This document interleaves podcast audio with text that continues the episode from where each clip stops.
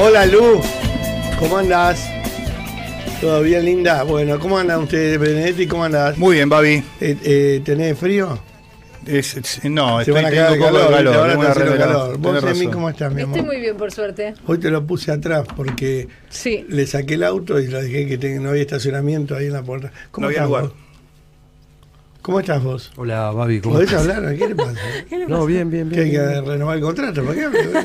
¿Qué tenés? ¿Estás perdido? Estoy perfecto. Y tengo eso. unos papeles que. Si tenés tanto que esta mañana me empezó a hinchar la bola y dice, hoy tengo algo, hoy tengo algo, ahora lo vas a decir. Dame más volumen al auricular. Sí, porque él cuando tiene investigaciones me llama y me dice, tengo esto, esto, me encanta que sea así, ¿eh? me fascina, pues. Eh, Lo malo es cuando no pasa nada, ¿viste? Ven cómo está vestido ese tipo. No, quería el visto bueno para ver si hacíamos esa nota que te comenté. Hacemos todo lo que vos quieras. Mm. Todo lo que sea periodismo y cagarle la nota más Creo cool. que la tiene la, el ¿Eh? teléfono ya la producción, que está trabajando desde primera hora de la mañana. Este, ah, ah, te voy a contar algo, mira, que salió en Infobae. Mira, A ver, mira, justo me lo acaban de mandar. te escuchamos. Viste que ayer hablaste de Jorge Rodríguez, del corcho. ¿Quién Ah, es? sí. Que el nombre estaba borrado. Bueno, Sí. pasó lo siguiente. Marcelo. Agachate y yo te digo quién es. Marcelo, escúchame. No, Marcelo es el que, el que supuestamente estaba eh, borrado. No. Del Armando Loison. Hoy, Armando hoy, hoy por hablé con gente ligada a Jorge Rodríguez. ¿Qué somos? Dice que a él lo había lo habían imputado que un día tal, 10 de enero, ponele, había ido el tipo con el auto barata Sí. al sótano de la empresa de Jorge y había retirado dos bola- bolsas con plata.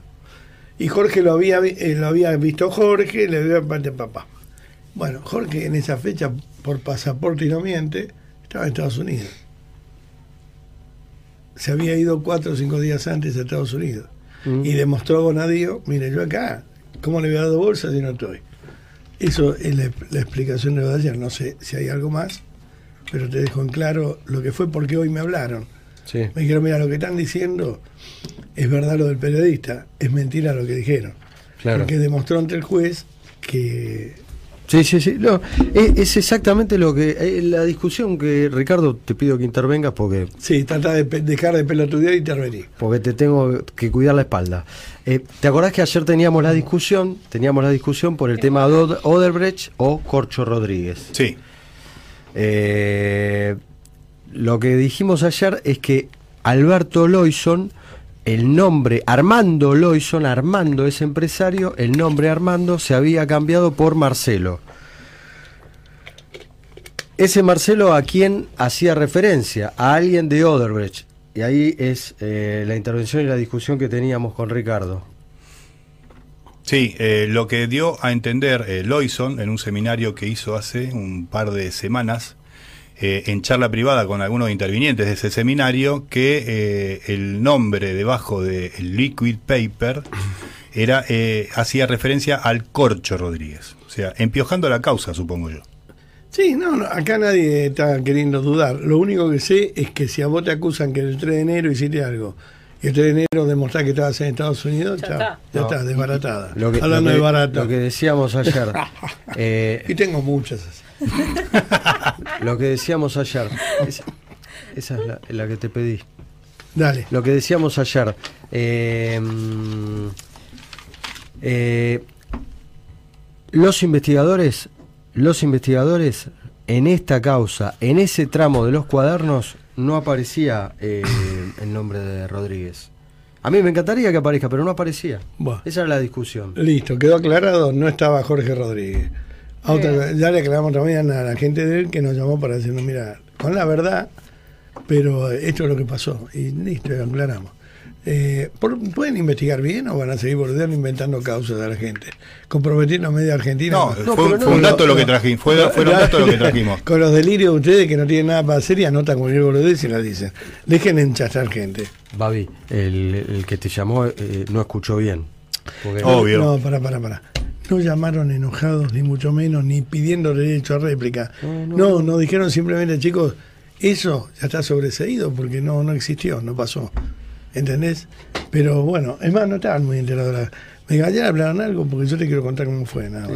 Bueno, Emil, llame los teléfonos. 11 50 26 86 30 11 50 26 86 30 y recuerden que estamos a través del YouTube por Babi Echecopar Oficial, a través de la radio en www.rivadavia.com.ar también te metes en la camarita y nos ves ahí por tres lugares distintos. La camarita, la camarita, la camarita y el camarón. Se fueron de vacaciones. Ay, qué sabrosón. Ay, qué sabroso. Va a poder vernos en el Teatro de Virreyes. Ah, para la El papa. Sácate de Virreyes. Tiene los huesos todos flojos. Bueno, está desarmado el esqueleto. Es laxa. bueno, ¿qué, te- qué más tenemos? Hoy tenemos mucho. ¿eh? ¿Qué es ahí? Para, me da lástima tirarlo ahora esto. ¿Qué? Pero lo que tiene este. Hay dos cosas que, que quiero contar. Una que tiene que ver con Nacha Guevara, más novedades sobre el tema de las indemnizaciones millonarias. Y la otra que tiene que ver con la causa de los carteles. Hay un nombre que anticipó Ricardo Benedetti. En esto fue clave. Y tenía razón. Y te voy a seguir la historia porque esa, ese nombre que tiró con el tema de los afiches, de los carteles, yo ayer hablé con alguien, no voy a decir que hablé con él, pero hablé con su sombra. Y esa persona que pegaba los carteles contra Cristina, supuestamente difamatorios y demás, declaró en la justicia a su padre, alias el gitano, muy temido en la zona de Morón. Dio una extraña entrevista periodística en un canal y se le escapó un nombre. Y lo cambiaron para que ese nombre no se lo vuelva a ¿Qué repetir. nombre? Decímelo. Lo dijo en la justicia. Pepe Albistur. Ah, viste. Pepe Albistur. Ayer te pregunté. Pepe Albistur. Ayer le pregunté. Eh, Eso es jodido, porque es el. Pepe es el dueño de toda la cartelería y es el marido de Victoria Tolosa Paz. Pero a- acá hay un entramado Pará, muy grave. Vamos a presentarlo a Pepe porque no todo el mundo lo conoce. Pepe Alberto es supuestamente que le, prese- le presta el departamento en Puerto Madero a Alberto, porque Alberto, como no puede, como profesor universitario, nunca vivir en Puerto Madero, honesto. Entonces le había prestado Pepe Albitro un departamento para que viva. Este Pepe Albitro es el dueño de toda la gráfica en la calle, de toda la cartelería. Ahora sí, decime.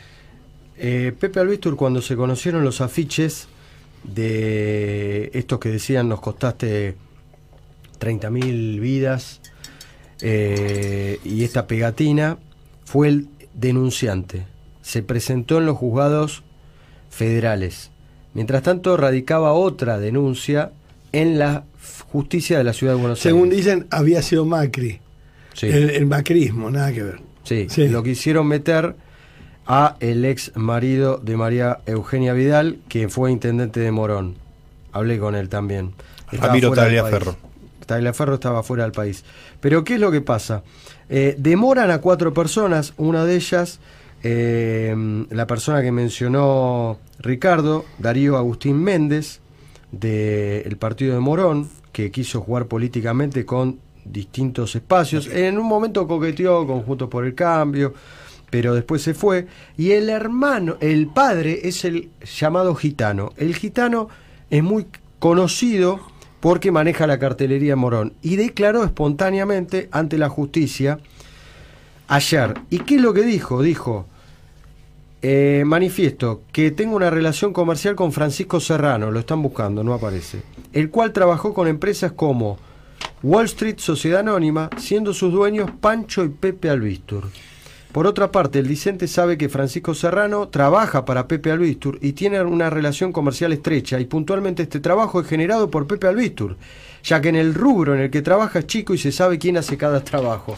A ver, es verdad. Cristina quiso ser querellante de la causa y el albertismo quiso decir que había sido Macri de los afiches. Acá uno de los protagonistas te está diciendo, a mí me contrató un tal Serrano. Y la pregunta que hay que hacerse es, se lo pregunté al fiscal de la ciudad, ustedes cuando lo allanan, ¿le allanaron el celular a esta persona? Eh, no, Ah, el celular no apareció. ¿Por qué? Porque el celular iban a estar las conversaciones. Claro. No sé, el celular no apareció. Ahora, ¿qué, ¿Quién es el fiscal? el fiscal hizo, hizo las cosas bien. El fiscal de la ciudad Pero tiene que pedir el bien. celular, lo primero que tiene El que pedir es celular el no aparecía. Mauro Teresco. Pero Mauro vos tenés que averiguar el número Y por el número lo podés abrir. Lo que pasa es que ese celular querían que lo tenga la justicia federal. ¿Por qué? Porque el fiscal que está investigando es Gómez Barbela. Gómez Barbela, joven fiscal, a quien conozco, es, eh, es casi un discípulo de Gil Carbó. O sea, el albertismo se presenta a hacer la denuncia con un fiscal que es de ellos y querían que la- el juez interviniente sea Daniel Rafecas. Que El otro, el día, Fernández. el otro día, vamos a parar, pero seguimos con esto. El otro día discutía en una mesa con amigos, algo que discutían lo mismo, pero viste que siempre, normalmente en una mesa de amigos, supuestamente cada uno tiene su verdad, pero hay uno que por, tiene más verdad que el otro. Él decía que acá no hay justicia independiente, que acá la justi- eh, no hay gobierno independiente. El poder ejecutivo, legislativo y judicial son todo lo mismo. El tipo que era juez va a ser diputado, el que era diputado pasa a ser juez, el que era militante juez de Comodoro Pi, el presidente llama y dice esto, limpiámelo. Es así. Eh, hay jueces muy probos, pero la mayoría eh, son corruptos. Acá tenés la mejor prueba. Todo está concatenado, ¿no? Sabes que eso- en el negocio de las pintadas todos se conocen, Babi. Claro. Hay, hay Sí, ciertos que hacen pegatina, el Patita que es muy conocido dentro del peronismo, que hace en, en lo que es con Urbano y Capital Federal. Hay, hay, son muy pocos y se conocen bueno, todos. pero ah, más allá que es verdad esto que vos decís, y se conocen todos. y ya- ayer hablamos de Pepe Albistro, que encima yo lo salvé, porque dije, nombraron a Pepe Albistro y todavía no se sabe. ¿Sabes qué pasó? Pepe Albistur es el primero que denuncia, antes que aparezca esta persona que nombra a porque Luis. le tapan los carteles. Claro, y denuncia que le están perjudicando a su negocio. La, la declaración que hace eh, este, este hombre, uniéndolo a Pepe Albistur o metiéndolo a Pepe, a Pepe Albistur en la causa, es parte de la estrategia de defensa que tiene también. Eh, Hay que pensarlo sí, así, ¿eh? mm, ¿Por pero? ¿sabes qué? Y porque se está, se está, se está defendiendo de la acusación que le hace Ricardo. Pepe Albistur, que le está perjudicando a su negocio por tapar cartelería que le corresponde. Ricardo presentó las conversaciones de WhatsApp, presentó espontáneamente las pruebas en las que acredita que lo contactó un tal Serrano y que trabaja para Pepe Albistur. Yo no sé si será cierto o no, Pero- Está bien, pará, Albistur pero- ahora está mencionado en una causa. Eso es verdad, está Está mencionado. bien. Se- dice que Serrano se cortó solo también, ¿eh? Igual habría que hacer no solo mencionarlo en una causa judicial, sino también que habría que hacer una investigación. Está procesado en otra causa. No, no, pero además habría que hacer una investigación cómo llegan a ser millonarios.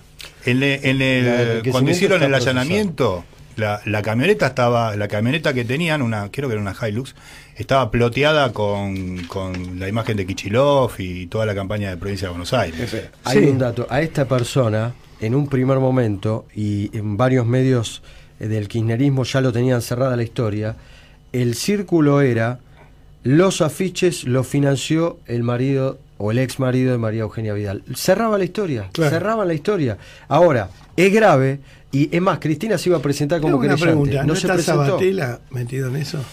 Mm, Hasta ahora no. Que investigue. Es Morón, pero Bueno, que es, cierto. Pero ahora lo grave. Porque todo, todo huele a Sabatella, todo- no lo culpo, ¿eh? pero tiene todo el olor de las operaciones berreta que hace Sabatella. Claro, pero lo grave, Babi, es que Cristina y Alberto se están tirando con todo. Y si hay una sospecha de que el, el hombre que le prestaba un departamento al presidente de la nación mandó a pegar afiche contra Cristina, Sí, pero no creas Ah, es que... No, es no. un escándalo. Sí, Sí, sí. pero si pegas una vuelta a manzana te das cuenta que a lo mejor es una operación para victimizar a Cristina. Todo esto es como esas películas de, de espionaje, donde eh, seguís y no termina nunca, y no termina nunca, y no termina nunca, porque están todos metidos y cada uno hace espionaje para sí, sí mismo, ¿no? Mm, sí. Para sí mismo es una redundancia, para sí. Entonces, eh, ojo con eso, ¿eh? no caigamos en la trampa. Esto es un gran conventillo de ellos, un gran puterío de ellos. Pero si se comprueba, Pero, bueno, no, y será una cosa más, ¿eh? porque están tan sucios. Mira, cuando vos decís, si se comprueba que Alberto le mandó a pegar los afiches a Cristina, se comprueba que la- los bolsos de López eran de Cristina, se comprueba que la guita que se afanaban en Puerto Madero era de Cristina.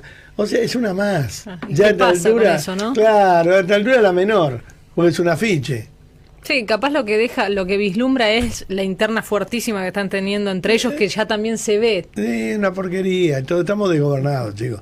Es un avión que va como se le canta el culo. Ahí volvió el, El- Rafa Diceo, a vol- volvió a la cancha de Boca, ya está todo, se arregló todo, todo volvió a la normalidad, gracias a No, Dios. no, no necesariamente tiene que haber sido Pepe Albistur. Ahora, y le quisieron hacer creer a los propios, a los fanáticos, que acá estaba Macri, que estaba Vidal. Ah, no, no, y esto no, es una no. interna. Es más, de hecho, el código QR del cartel, ¿a dónde iba, Ricardo? Al código QR iba una página en internet que decía Alberto Conducción.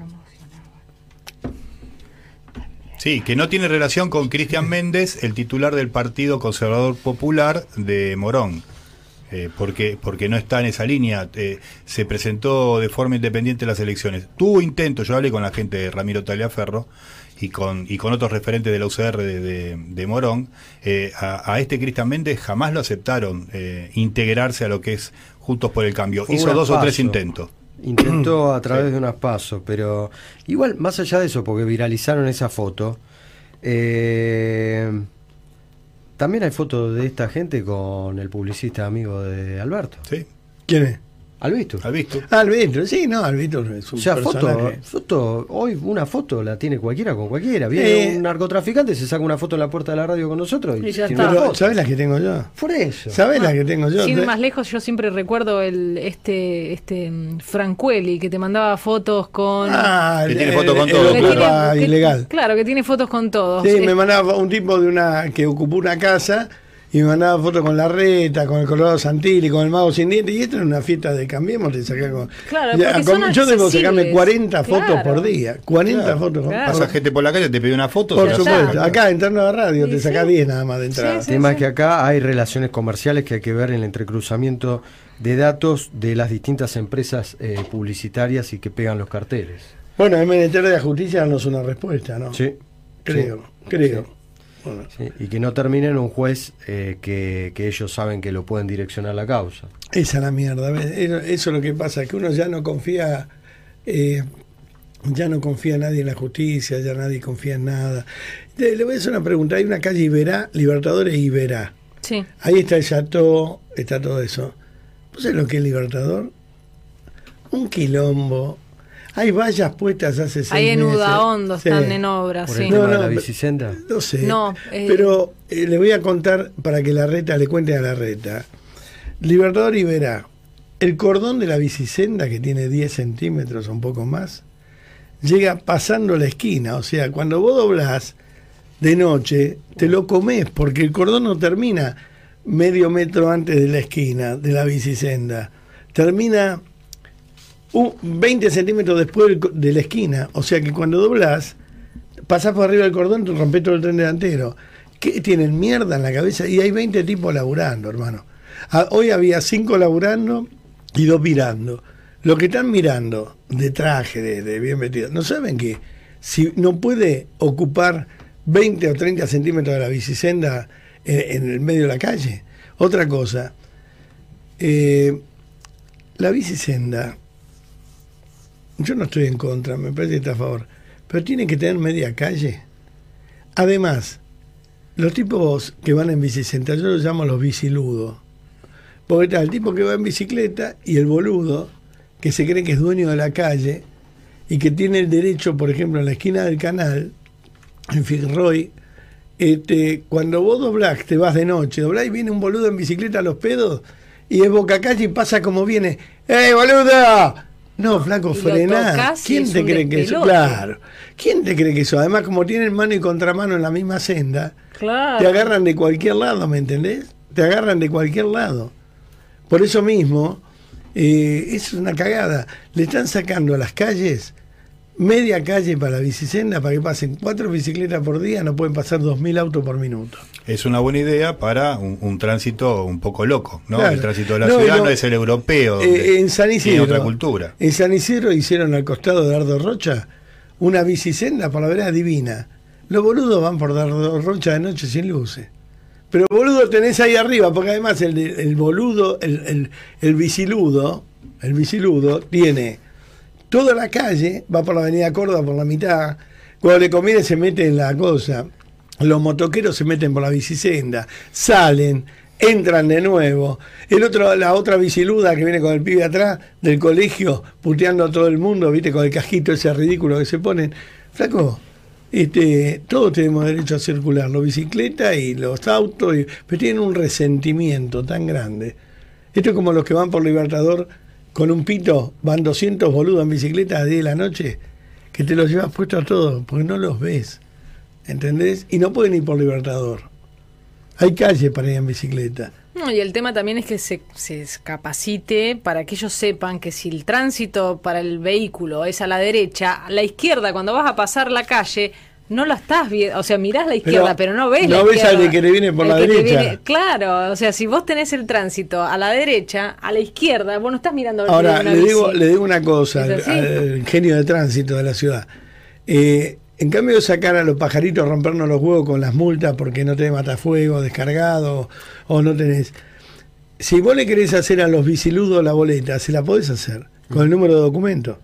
Sí.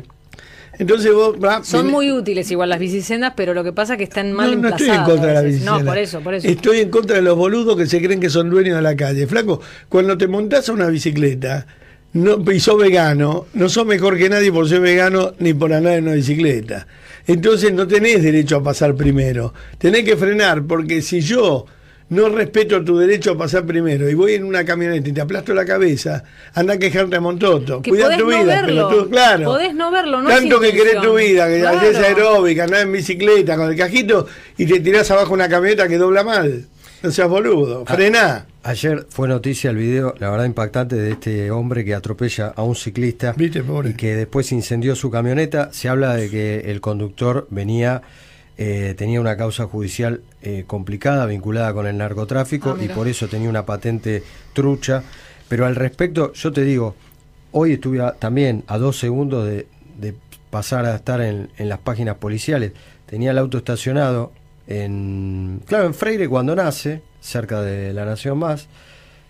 Doy eh, el giro para salir y venía andando con el celular en bicicleta un muchacho contramano. Cla- bueno, de el milagro, contramando, el de milagro tremendo. no lo veo. Lo, lo vi de milagro. O sea, ¿cómo vas a andar en bicicleta andando con el ce- eh, eh, utilizando el celular contramano? Y bueno, eh, Porque piensan, vos sabés que el otro día tuve una conversación con una amiga con eso. No, yo voy contra mano, sí veo cuando viene. no, y sí, pero. No, ¿cómo- cómo- pero no maneja, ahí está el tema. No maneja, no maneja vehículo. Le digo, no puedes venir en contramano. ¿Por qué? Porque no te veo, nunca pienso No que va a venir alguien de si Estoy estacionado frente. y tengo un auto adelante, ¿cómo te veo? Claro. No, y aparte son- tampoco me dis la velocidad No, cuando vas. eh, eh, vos sabés que hay una tendencia a, eh, a defender a los biciludos. Hay una tendencia que ellos tienen razón, son dueños de la calle. Le hicieron creer que son dueños de la calle. Y dos por tres ves un biciludo desparramado en el piso. Porque son muy boludos. sí, no, y aparte te haces pelota. O sea, Vos sabés que cuando venís por. Bueno, no importa. Eh, voy para el lado de, de Panamericana, eh, tenés todo capital, bicisendas. Y cruzan las avenidas, donde, donde está el túnel de Espineta. ¿Cómo se llama esa avenida? eh, Balvin. Val- no, Sí, eh, sí, el de Spinetta Balvin o Congreso. Congreso. Congreso. Cruzan Congreso a los pedos. Van por la bicisenda y cruzan Congreso con el, el semáforo en verde. Entonces, si son tarados, vos no tenés la culpa después de lo que pase, pero tenés un quilombo, igual que los motoqueros. Van con el casco vencido. Miren, le voy a contar algo, porque siempre hablar del gobierno, a veces también hay que hablar de lo que somos nosotros como, como gente. Los motoqueros van con el casco puesto en la frente y además los cascos, chicos, tienen que estar homologados. Porque acá se hace la ley, dice, bueno, para tirarte al agua salvavidas. Y vos es de plomo el salvavidas, no importa, pero lo tiene puesto. Somos así. El casco, cuando te lo miden, tiene que estar muy ajustado a la cabeza. O sea, cuando te mueves el casco, tiene que moverse la cabeza. Porque si no, ¿qué pasa? El latigazo del casco flojo te desnuca. Es más peligroso tener casco flojo. Bueno, el casco no tiene, no está homologado. Yo he visto cascos, muchísimos cascos veo, de motoqueros que no tiene el forro de adentro acolchado porque se les rompió, porque está sucio. Entonces tiene nada más que la carcasa de plástico que les vuela en la cara. Si vos te caes, esa carcasa de plástico se te clava en la cabeza. ¿Me entendés? O sea, ¿para qué ponen una ley que no cumplen? Entonces, si vos llevas esa carcasa berreta, ah, no, tiene casco. Y si vas sin casco, multa. Pero es lo mismo, o es peor. Porque además, en Estados Unidos tenés que usar anteojos de sol, no casco. Porque si te pegas un golpe en la cabeza es un problema tuyo. Pero si por los anteojos de sol se te mete un bicho y chocas al de enfrente, es un problema del de enfrente. Entonces, no tenés que usar casco. Sí, en algunos distritos sí. Lo que tenés que tener son anteojos de sol. un amigo mío, salimos a andar en moto, nos para un patrullero y le dice, ¿dónde están los anteojos del sol? Dice, se me acaban de volar, la vives Argentina. Bueno, vamos a una óptica con el patrullero, se compra un par y sigue manejando. O sea, así se cumplen las leyes. No, que pasan. Después yo denuncié hace rato que en San Martín, el puente que da San Martín por General Paz, ¿no? Eh, que hay un Carrefour, hay dos entradas, una de Carrefour y la otra, es un paso liberado de chorros. Los tipos vienen a robar, salen por Córdoba, cruzan el puente, ya está en Villamelo, en San Martín, en toda esa zona, ¿viste? van a La Rana, todos esos lugares donde es un, un agua viva de chorros. ¿Vos viste algún patrullero? No. Están pidiéndote en la puerta de la Escuela de Mecánica de la Armada registro y matafuego. Digo esto, recién yo venía por Libertador, estaban hinchando las bolas con los patrulleros, pregunto, ¿todas las vallas amarillas? Mal puestas, o sea, no están una al lado de la otra, se doblaron, se torcieron, ganando medio Libertador. Y llego a la esquina de Iberá y veo el cordón, que casi me lo como, a ver si me entendés. Esta es la bicisenda, ¿no? Y esta es la calle. Bueno, el cordón llega Sí, sí, son altos. ¿Entendés? No, además que, segundo, donde se inunda, no me pongas cordón, pelotudo. Porque cuando se inunda, te lo llevas puesto con el auto porque no lo ves. Eso es para un país donde hay canaleta, no para esta republiqueta bananera que cuando se inunda parece Venecia. Todo mal hecho está. Si querés te doy dos millones de cosas que están mal hechas y te cobran impuestos para que respeten las cosas mal hechas. Babi, es, es la idiosincrasia del argentino. Vos recordá, no, no sé si ahora, pero por lo menos antes de, de la, de la pandemia, el, que, el argentino que estaba en Europa, si tenía que renovar el registro, le salía mucho mejor y más rápido volar hasta Argentina, renovarlo acá y volver a, a- a su país en donde Por estaba los recién en exámenes que Europa. tenés que dar. Porque los exámenes que tenés que dar, Bueno. que son seis meses, que son muy rigurosos, que tenés que aprenderte sí o sí. Yo prefiero que hagan un examen de seis meses y me den el registro por 10 años y no que te lo den por 3 o por 5 años. Al pedo, si ya y a un pibe que está falopeado se lo dan a los 16 años. No ¿te das tiene cuenta? vencimiento en Europa. A un pibe borracho y falopeado que se lleva por delante un ciclista como este de ayer, Merquero, le dan el registro a los 17 años. Y a vos que tenés, ponele, 69 y manejaste toda tu vida. Y la- no, dice, tiene que venir cada tres años a renovarlo. ¿Por, por qué? ¿Pero qué pasa? ¿Me olvido cómo se maneja? ¿Te acuerdas cómo le sacaron en la época de Menem el registro a Fangio? Sí. ¿Me entendés que son unos hijos de puta y se creen que tienen poder por esas cosas? Porque estoy seguro que ellos lo deben tener por 20 años, 30. No, es más, más- van sin registro. En no vence en Europa el registro. Acá solamente por una cuestión recaudatoria. Nada más que por eso. Es verdad eso. El registro, el registro en Europa es de por vida. Y te digo más, darle registro a la gente cada cinco años, tres años, es humillarlo e inhibirlo. Le estás diciendo impotente. Cuando en realidad, Y pasó cierta edad y te lo dan cada año. cada año. sí. Pero eso es una locura, es una locura cívica. Habría que oponerse, el registro es de por vida, eso es guita, es recaudar plata y plata, y es verdad, todo se hace para recaudar. Es recaudatorio. es como el casco. Todo es recaudatorio, no es para cuidar al ciudadano, es para recaudar guita. Se cagan en el ciudadano. No les importa un carajo. Es para recaudar guita. Y tercero, el tren de la costa, si puede arreglar las barreras, porque no andan. Estás dos horas esperando para que te afanen, eh, para que pase un tren pedorro de la costa en Punta Chica, estás tres horas con la barrera baja. Sí, ¿qué es eso? No, eh, una, una noticia que, que nos traen de noticias argentinas. Rusia va a reanudar los vuelos con los países amigos, entre ellos Argentina. Ah, mira que Así que vos mirá en el, en el grupito que nos mete Rusia, ¿eh? de amigos de, de ese país, de los amigos de Putin, Afganistán, Argelia, China, Irak, el Líbano, Perú, Pakistán, Siria, Turquía y Venezuela. O sea que ahí no- estamos nosotros, Nosotros somos como los hijos de Putin. más Algo o menos. Sí. sí. Y bueno, esta es la propaganda que hizo Alberto y Cristina en el mundo. Un mundo civilizado y nosotros estamos con todos los dictadores de mierda. Bueno, ¿qué tenés? Bueno, hay, hay dos noticias eh, fuertes que tienen que ver con lo judicial. Una, eh, eh, te decía el tema Nacha Guevara, después si querés lo profundizamos.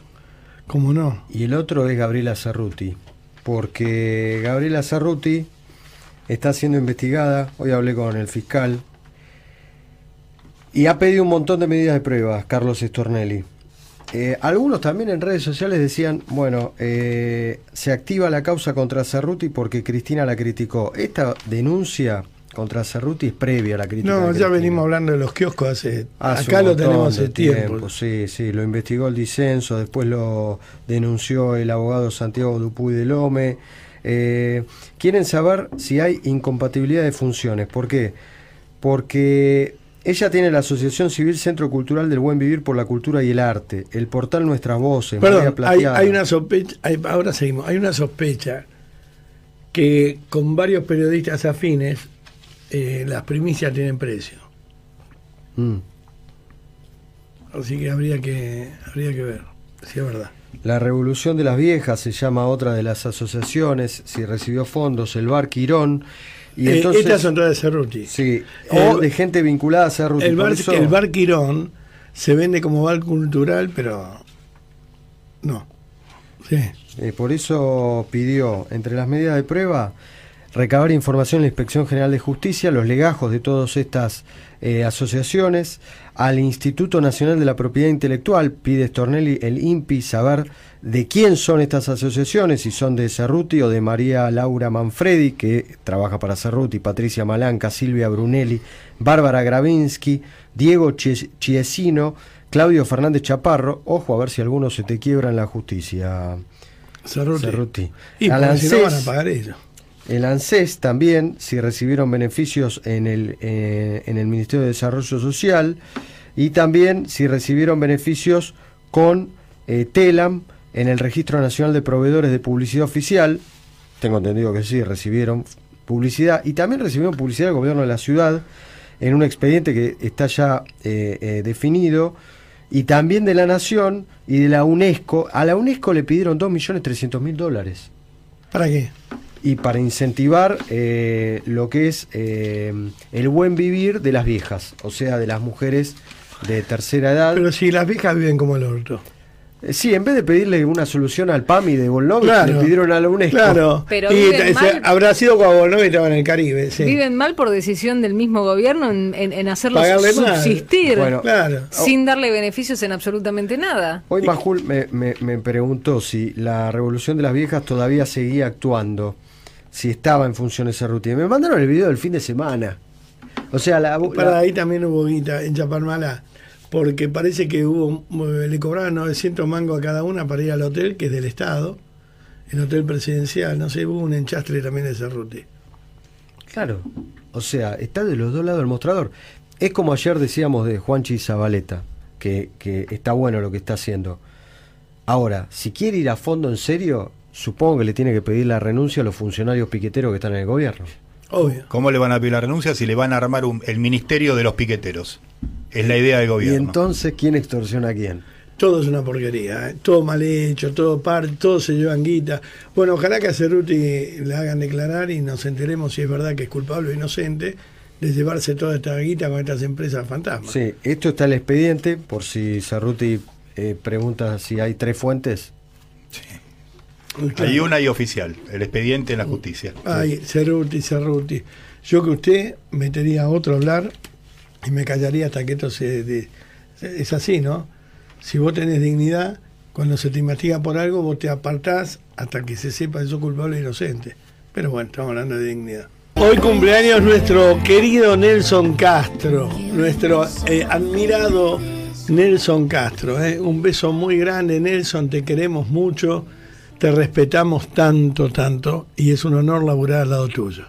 Sí, hizo la verdad que Nadie una, nada, cobertura exitosa, Babi, Bien, en, no. en- en- en No, la guerra, en la exitosa invasión no, de Rusia. muy prolija. Y lo mejor sí. que tuvo es darle tranquilidad a la madre de los compañeros que estaban allá, todo el tiempo. Es verdad. Un caballero en, en la vida, en todo, Nelson, un grande. Este, no podemos decir de todo el mundo lo mismo. Bueno, ¿qué tenés, Gasulla? Hablábamos de Nacha Guevara. Nacha Guevara, la verdad que no pasó la mejor de las noches, porque se enojó y mucho con la Secretaría de Derechos Humanos, se enojó con el Ministerio de ¿Por Justicia, y porque filtraron su expediente. ¿Pero qué quiere cobrar y que nadie lo sepa? Que nadie se entere. bueno, listo, no sabemos nada, Nacha, estuvo fenómeno. Ahora el enojo le duró poco. Sí, fue a buscar la guita. Además de que fue a buscar, eso se deposita a transferencias bancarias, bonos y demás, llamó para preguntar en qué estado está y si se puede agilizar el tema de una artista que es conocida amiga de ella. Ah, mira. Bueno, Marilina Ross. Opa. Estuvo- Puerto Pochenza. Sí, estuvo exiliada seis años durante la dictadura. En la Puerto Pochenza. dictadura. Sí. En España, exactamente. Puerto Pochenza. ¿Yo sé dónde estaba? ¿Dónde, Babi? En acá, en, en Puerto Piojo, en San Isidro. Eh, estábamos cagados de hambre corriéndole a los milicos porque no teníamos documento encima y no nos podían llevar. Por eso no vas Sí. a recibir una No, indemnización claro, por pelotudo. En la indemnización al pelotudo no va a cobrar nunca. Ahora, los que se fueron a Puerto Pochenza, Madrid, a hacer carrera como Alterio, que le fue de la gran puta, que todo el mundo los pide, Indemnización. indemnización. Sí. Ahora, los boludos que nos quedamos acá, cagados de hambre, a bancarnos los milicos, los palazos y luchar para que vuelva Alfonsín, mierda. Sí. Está bien. Y, y hay más, porque más allá de los 20 expedientes que se están tramitando por día, acá el amigo, eh, el periodista Teijeiro, me están pasando, encontró dos expedientes más, también se lo digo a la producción, mirá, estén atentos. Sí. Hay dos Volnovich que van a cobrar indemnización. Yo le estoy preguntando a... ¿Qué son de Bonovich? Claro, ¿será que esta Argentina, el, el apellido Volnovich es como el González? Un amigo mío fue a vivir a un country en Tigre. Y le digo, ¿cómo la pasaste? Me cogí familias enteras. Epa. Porque dice que adentro de los country, en cautiverio, están todos desesperados, ¿viste? Llega uno ¿eso nuevo. es pasarla bien o mal? Claro, ¿eh? ¿Es bien o mal eso? No sé qué yo. Eh, no, digo de esto de los Volnovi, los Guevara, todo, que se han cogido países enteros. Porque nos están cogiendo como, como pendejos. ¿Entendés? Todo viviendo a costilla nuestra, me parece que ya es sentirte bastante abusado. Sí, también hay un ex fiscal, este falleció, así que no, no lo voy a... ¿Quién es? Falleció. ¿Quién es? Dilelo. Ah, sí. ¿Y qué Eh, pasó? ¿Cobraba? También. Eh, Falta que Cristina Kirchner, que estaba negociando con la 1050 de los pobres, diga que tuvo. Este, bueno, no sé si no cobran en cualquier momento por. por eh, Hay un operativo que empezó. El operativo ordenado después de la difusión de lo de Nacha Guevara, que es el operativo, yo lo Silencio. llamaría otro, enchastrar a todos. ah, mira. que se difundan nombres de artistas, de intelectuales, de algún periodista, alguno que cobró y que no es precisamente kirchnerista, para decir, ¿vieron? Ustedes se la agarran con Nacha y acá cobraron todo. Bueno, yo te voy a decir: si alguno que no es kirchnerista cobró, es una mierda igual que el que es kirchnerista y cobró. ¿Entendés? Porque realmente eh, eh, vos estabas militando en un partido, te llamaron y te dijeron, tomátela que estás jodido. Porque mañana va a tener que cobrar también indemnización los hijos que se fueron a otro país porque acá se cagaban, ah, porque acá se cagaban de hambre. ¿No? Me parece, porque es lo mismo, ¿eh? Una cosa es morir de hambre otra cosa es morir porque te mata la guerrilla o los milicos. Eh, no es una estupidez lo que digo. ¿A cuántos padres se le van los hijos hoy? Se exilian los hijos porque acá no tienen posibilidades por ellos, porque gobiernan ellos. Entonces denle una posibilidad, un exilio a los pibes que se van, por lo menos que puedan estudiar, sin que le hagan militancia. Pero estos tipos que se fueron, yo estuve en esa época, estos tipos que se fueron, se fueron porque acá se ponía jodido. Y a mí me han dicho muchos artistas, nos vamos porque acá está como el culo todo y nos dejaron, ¿entendés? O sea, primero lo premiamos a Perón por haberse fugado del país en la Libertadora y habernos dejado metidos en una guerra. Y ahora premiamos a estos que se las tomaron a la mierda cuando llegaban los milicos. Vos fíjate que esto arrancaba en el 74 lo- a tomársela. Primero nos trajeron el quilombo, nos plantaron el quilombo cantando la marcha peronista. Y después cuando vieron que se ponía fea, se la tomaron a México, a Estados Unidos, a España, y nosotros nos quedamos a tapar la cagada de ellos. Y ahora hay que garparle estos cornudos. Sí. Sabes que los que están eh, de, de buen ánimo, Babi, son los del ejército argentino. El, el ministro Tayana la semana pasada fue a la provincia de Misiones. Eh, tienen un, un programa nuevo que es el ingreso de voluntarios y eh, hubo una incorporación de 1.500 ingresantes en la brigada de Monte 12. El que dio el discurso fue eh, el general Guillermo Olegario López Pereda, jefe del Estado Mayor General del Ejército, y dijo lo que vas a escuchar ahora, Babi. A ver. y también agradece esta disposición en esta prueba prototipo de incorporar 1.500 soldados y soldadas voluntarios que se van a quedar aquí en la provincia ¿Qué? Ahora, si quiso hablar en, en- en inclusivo, o sea, lo hizo en, en mal orden entonces, ¿no? Porque dijo soldados y soldadas, mucho revuelo en el, en el ámbito castrense por eh, esta nueva incorporación de este lenguaje que no está aprobado todavía legalmente por el jefe del Estado Mayor de- del Ejército Argentino. Hubiese ¿vale? dicho milicos y milicas. O soldades. o Sí, soldades. o soldades Directamente. directamente. Bueno. No, pero dijo soldados y so- en vez de soldadas Quizá y estaba hablando soldados. de que había algo que. Que soldar. soldar, yo te Bah. juro que lo relacioné para ese Confirmado, lado. ¿eh? confirmado. Eh, igualmente, los milicos, la verdad que muchos de ellos, el nivel cultural no es. No, no. Pero estamos hablando de un general, Babi. Sí, bueno, pero. Mayor. eh, sí, bueno, pero son bastante. Yo hice la colimba y no hay nada más cuadrado que un milico. ¿Entendés? Afirmativo. ¿Entendés? ¿Cómo le va? Y llegó para Ángel. Son terribles, ¿viste? Pero bueno, no importa eso. 1500 soldados y soldadas. Así Ahora, es. ¿qué van a hacer? ¿Montoneros, los soldados y soldadas, o van a servir a la bandera? ¿Cuál va a ser? Porque pueden ser dos cosas. O como los de Nicaragua, con ropa verde y fusil, o pueden ser salvando y defendiendo a la patria. Voluntarios, ¿no? Provincia de Misiones, vaya a saber qué funciones van a hacer. Vamos a la tanda. Basta, Nilce, de mandarme cosas que... Ay, te- que yo te quería charlar. Ah, bueno. Era eso. De mandarme fruta. Era, Ah, era bueno, eso. contame.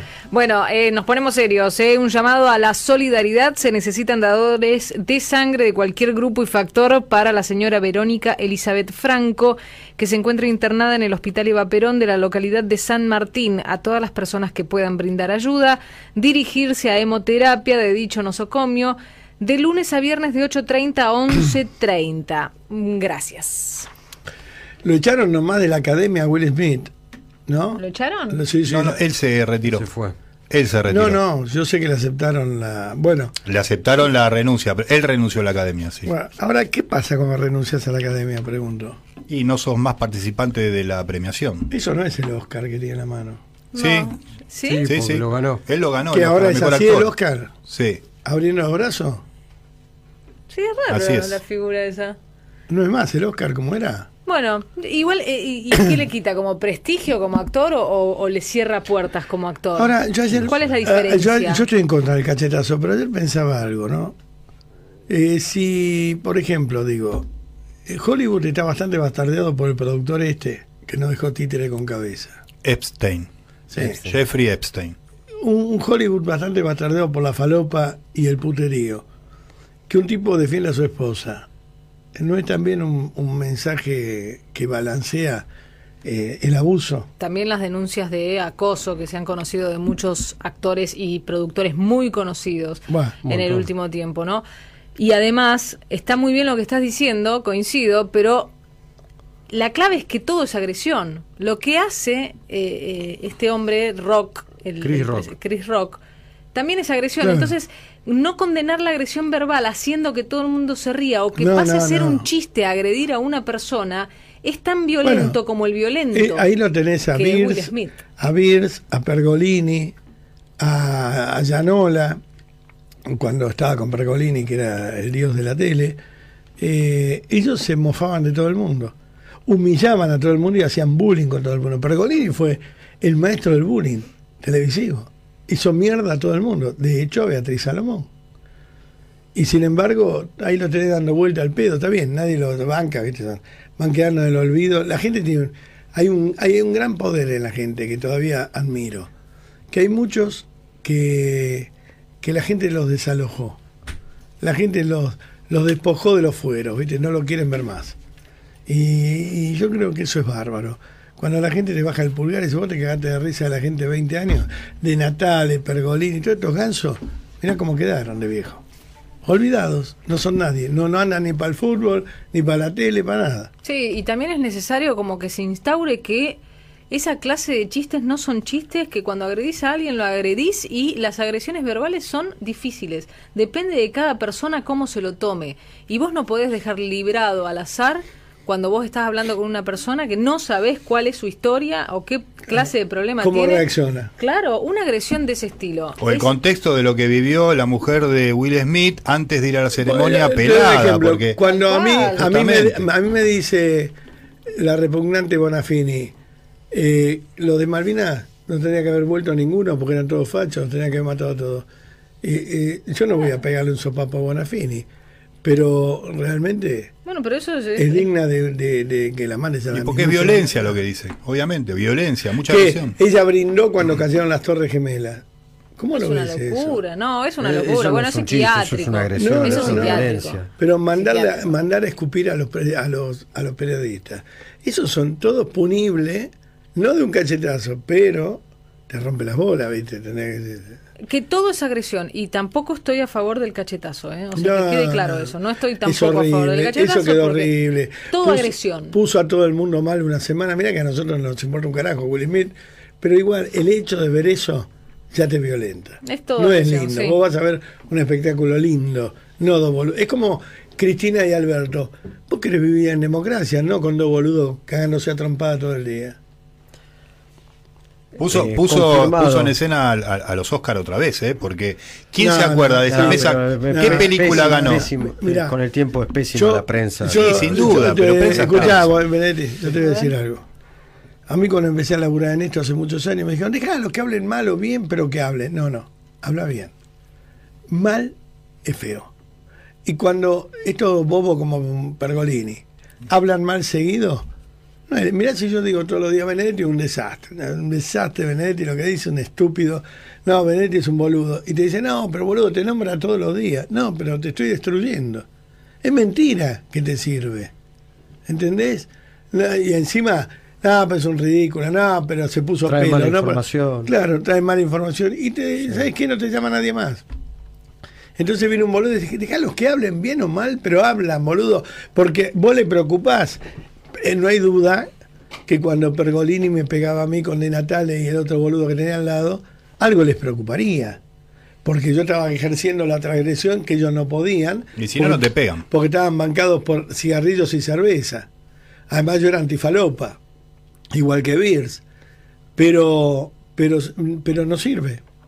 Por eso le tengo que agradecer toda la vida a Agustín Rodríguez, mi, mi amigo, que es abogado, que cada palabra una carta documento. Ahí de hecho la tengo a Malena Pichot, a Miriam Lewin, tienen todo que pasar por tribunales por hablar boludeces. Rotativo del aire de Radio Rivadavia. Mira, yo te cuento, en algunos lugares de Europa, no conozco toda Europa desgraciadamente, en algunos lugares la patente es para siempre y vos te la llevas, compras un auto y le colgás tu patente, no tenés que andar pagando patente todos los años. Además, cuanto más viejo es el auto, paga más patente, al revés de que acá, porque rompe más las calles. Justo un oyente me decía eso. ¿eh? Y ahí al registro también, el registro no lo renovás, el registro lo, lo no con exámenes y todo, lo pagás por año, una cuota por año y tenés tu registro. Igual y va con el mismo número de la patente. Eh, esos son los países organizados, no los países curreros como este. Y con respecto a la vista de los viejos, y yo me siento tocado porque estoy entrando en esa etapa, la vista periférica, debo tener cantidad de amigos de mis hijos que no ven una mierda, manejan sin anteojos y en el registro dice con gafa y no tienen gafa, les chupa un huevo, no ven y manejan igual, y manejan borracho y drogado. No los amigos de mis hijos, los pibes de ahora que chocan todos los días y lo vemos en crónica. Por eso mismo, e- ese prejuicio de que porque sos grande perdés reflejo, yo te puedo asegurar que un tipo falopeado este, y, y borracho, un sábado a las 3 de la mañana, 4, pierde más reflejo que un tipo de 80 años. Pero bueno, son puntos de vista. Celeste Morales, hermana de Florencia eh, Magalí Morales, hoy se cumplen dos años de la muerte del femicidio. Hola, ¿cómo estás, Florencia? Hola, Babi, ¿cómo estás? Buenas tardes a todos. Al lado de ustedes estamos, al lado de ustedes, muy feo lo que pasa. Gracias. Muchas gracias. Bueno, es feo perder un hermano y más en esas circunstancias. Contame cómo está Sí. todo. Alberto Fernández no te recibió, sé que lo criticaste. Ah, sí.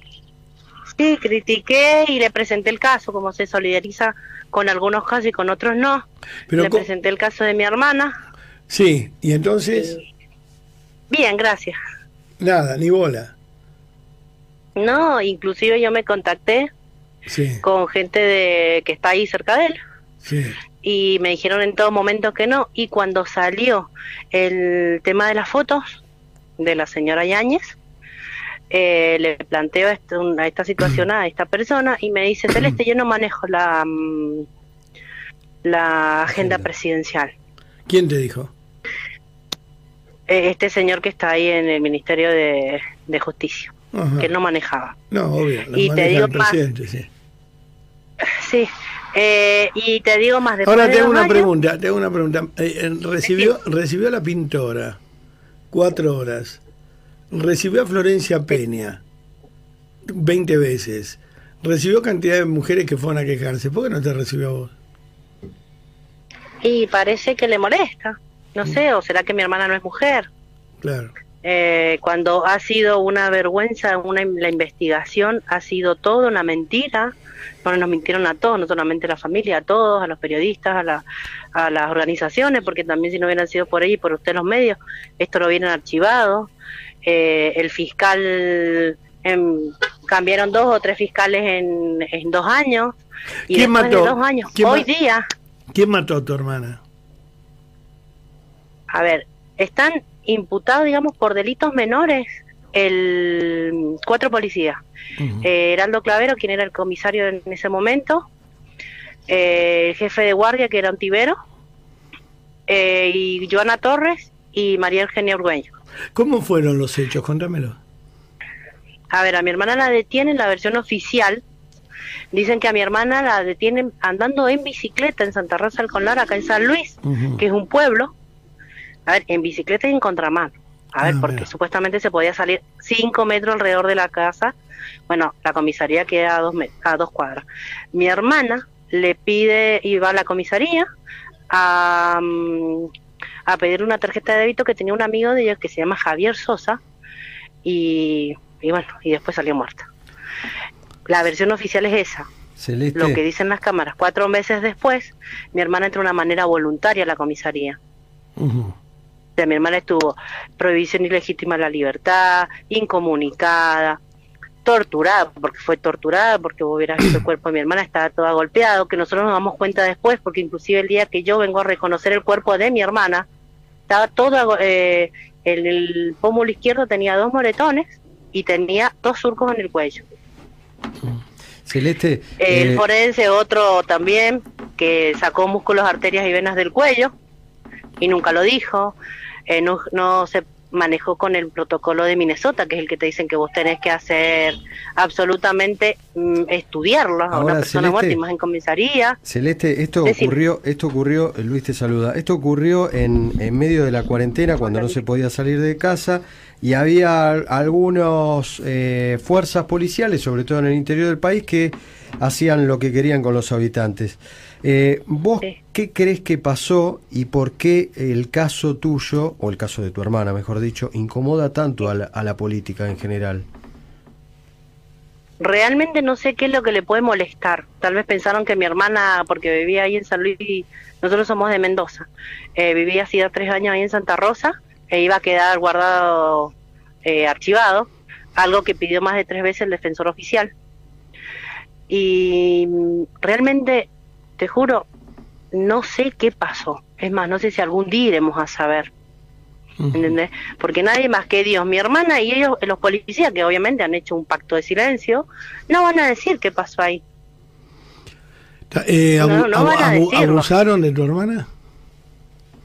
No sabemos porque el señor Gustavo Lafourcade, quien era el forense, cuando no hizo el protocolo como debía ser, porque dice que él está, le preguntaron por qué no hizo un examen genital, porque dice que él está investigando un suicidio, no un abuso sexual. No, pero se hace siempre, pero eso se hace por Un protocolo, claro. Claro, un suicidio. Y eh, hace dos años, y este señor viene, sigue trabajando. Es más, te digo más, eh, estamos ahora acá en Villa Mercedes, que es donde hicieron las marchas las chicas, porque la causa la pasaron de allá de Santa Rosa al Conlara, del multifuero, acá porque el juez dice que han cometido delitos menores, y después de dos años nos, nos atendió el ministro de Seguridad, porque yo lo busqué por Twitter, Bueno, porque, no es porque le nació. y Dos ahora, años. sí, Benedetti. No, y no, no, ahora ¿qué- estamos qué- esperando Te iba a preguntar eso justamente. ¿Qué, qué te dijo la gobernación, el ministro de Seguridad? Que la parte de just- o sea, el accionar de los policías los tiene que ver la justicia. Y eh, recién dijeron el año pasado que los habían echado a la fuerza y en diciembre cuando le ponen, pide la prisión preventiva el juez Pinto, eh, que los iba a tener 10 días, en la prisión preventiva le ponen una fianza de 3 millones a uno y un millón al otro. La, la carátula del expediente, ¿cuál es? eh, para el juez Pinto, eh, mal desempeño de funcionario público. No, no, pero es suicidio, eh, intento de homicidio, la carátula de lo de tu hermana. Averiguación de muerte, dos años. Tuvimos que poner perito forense, tuvimos que poner eh, que perito en criminalística para demostrar lo que nosotros siempre dijimos, que mi hermana no se suicidó y la mataron. ¿Y cómo era tu hermana? Mi hermana, no te imaginas lo que era, era una persona alegre. Eh, ella era re mamá gallina con sus niños. Es más, ella pasó horas gritando y pidiendo auxilio que se quería ir a su casa con sus niños. Y es como yo se lo planteé, eh, un año después de la causa, se presenta mm, eh, la Secretaría de los Derechos Humanos como querellante. Y es como yo le dije, yo desde mi conocimiento, porque soy licenciada en obstetricia, de leyes sé nada, y le dije, a ver, si mi hermana fue incomunicada, eh, la retuvieron ahí en la comisaría, la golpearon, la torturaron, la mataron. Eso es un delito, los famosos delitos de lesa humanidad en democracia. Pero ellos, delito menor, nada más. Es lo que le quieren imputar. Cambió la Cámara y ahora están esperando porque los abogados y la Secretaría de los Derechos Humanos apelaron a eso y que se ponga el, el, el, la- el nombre de la causa que tiene que ser. Hubo homicidio y por ser mujer, en muerte en una comisaría, perspectiva de género y que sea un femicidio. Bueno, muchas gracias. ¿eh? El gobernador de San Luis tampoco nos dio lugar. Pero bueno, vamos a seguir pidiendo justicia. Yo agradecida con vos, tu audiencia, con todo tu equipo, porque si no fuera por ustedes, esto queda archivado y no sale a la luz. Y vamos a seguir pidiendo justicia. Estamos a Porque es como disposición. decimos, nadie se suicida en una comisaría. No, no. Estamos, eh, esos suicidios de comisaría son tan extraños. Además que le saquen las arterias del cuello, todo lo que los músculos. ¿Sí? Eh, sí, eso hay que investigarlo a fondo. Bueno, esperemos que al señor Alberto Fernández. ¿Por qué no le decís que sos pintora? A, lo mejor te recibe. soy obstetra, capaz que me llame para que le atienda el para que la atiendas a la mujer, claro, por ahí, o por, por ahí, viste, ponte una minifalda y aparece en televisión a ver si le interesa a qué te dedicas. Te mando un abrazo, gracias. Puede eh. ser. Hasta pronto. Un abrazo a ustedes, muchas Hasta gracias. pronto. Hasta luego. Qué vergüenza, ¿eh? qué vergüenza. Un presidente que pierde tiempo recibiendo cantidad de gansos en la quinta. Según las investigaciones, eh, eh, hay 80 muertes, 83 muertes eh, eh, por violencia institucional durante el uso de la cuarentena y algunos de ellos casos tan horrorosos que piden que lo investigue directamente los organismos internacionales, como lo que pasó en Santiago del Estero, que las fuerzas policiales te detenían si ibas a comprar un kilo de milanesa, si ibas a cortar el pasto, si ibas a pasear el perro. Y si terminabas en una comisaría y le contestabas mal a uno de estos policías amparados por el poder de turno o del gobernador de turno, podías terminar eh, clavado en un poste como le pasó a Mauro Coronel en Santiago del Estero con 26 años de edad. Ya, ahí, ya por lo menos por, lo que estaba diciendo la hermana, hay encubrimiento de datos, porque si el fiscal quiere averiguar por qué se suicidó y la carátula es averiguación de muerte, está evitando otro tipo de otro tipo de exámenes, ¿no? Como como preguntaron ustedes. Qué lindo, qué feo es cuando. Qué lindo viven los otros, ¿no? Cuando ves que en otros países todo es tan fácil y acá todo complicado, te chorean la guita, tenés que pagar para todo. Qué triste que es vivir en este país, qué feo que es vivir así con estos guarangos que te gobiernan, estas mierdas de gente. Les tengo tanta repulsión porque son tan rústicos. Lo único que piensan es enriquecerse, afanarnos la guita, tener poder y nosotros como boludos pagamos. Anoche decía en la tele que ahora van a llevar los impuestos cinco veces lo que vale en capital. Hasta que la primera señora que está al pedo agarre la cacerola y la cuchara. ¿Por qué no se cacerolea más en la Argentina? Eh, hay, hay mucha pesadumbre, Babi, en la sociedad. Pero, hay la, mucha pero la pesadumbre hay que expresarla. Porque yo no te digo, eh, porque viste que te tienen medio frenado, porque no, no, no, no, no hay que incitar a salir a la calle. ¿Y qué? ¿Me seguís cogiendo? O sea, ¿por qué no se toca más la cacerolita diciéndole está todo mal lo que están haciendo? Porque a eso le tienen miedo ellos. ¿eh? El cacerolazo para ellos es terrible.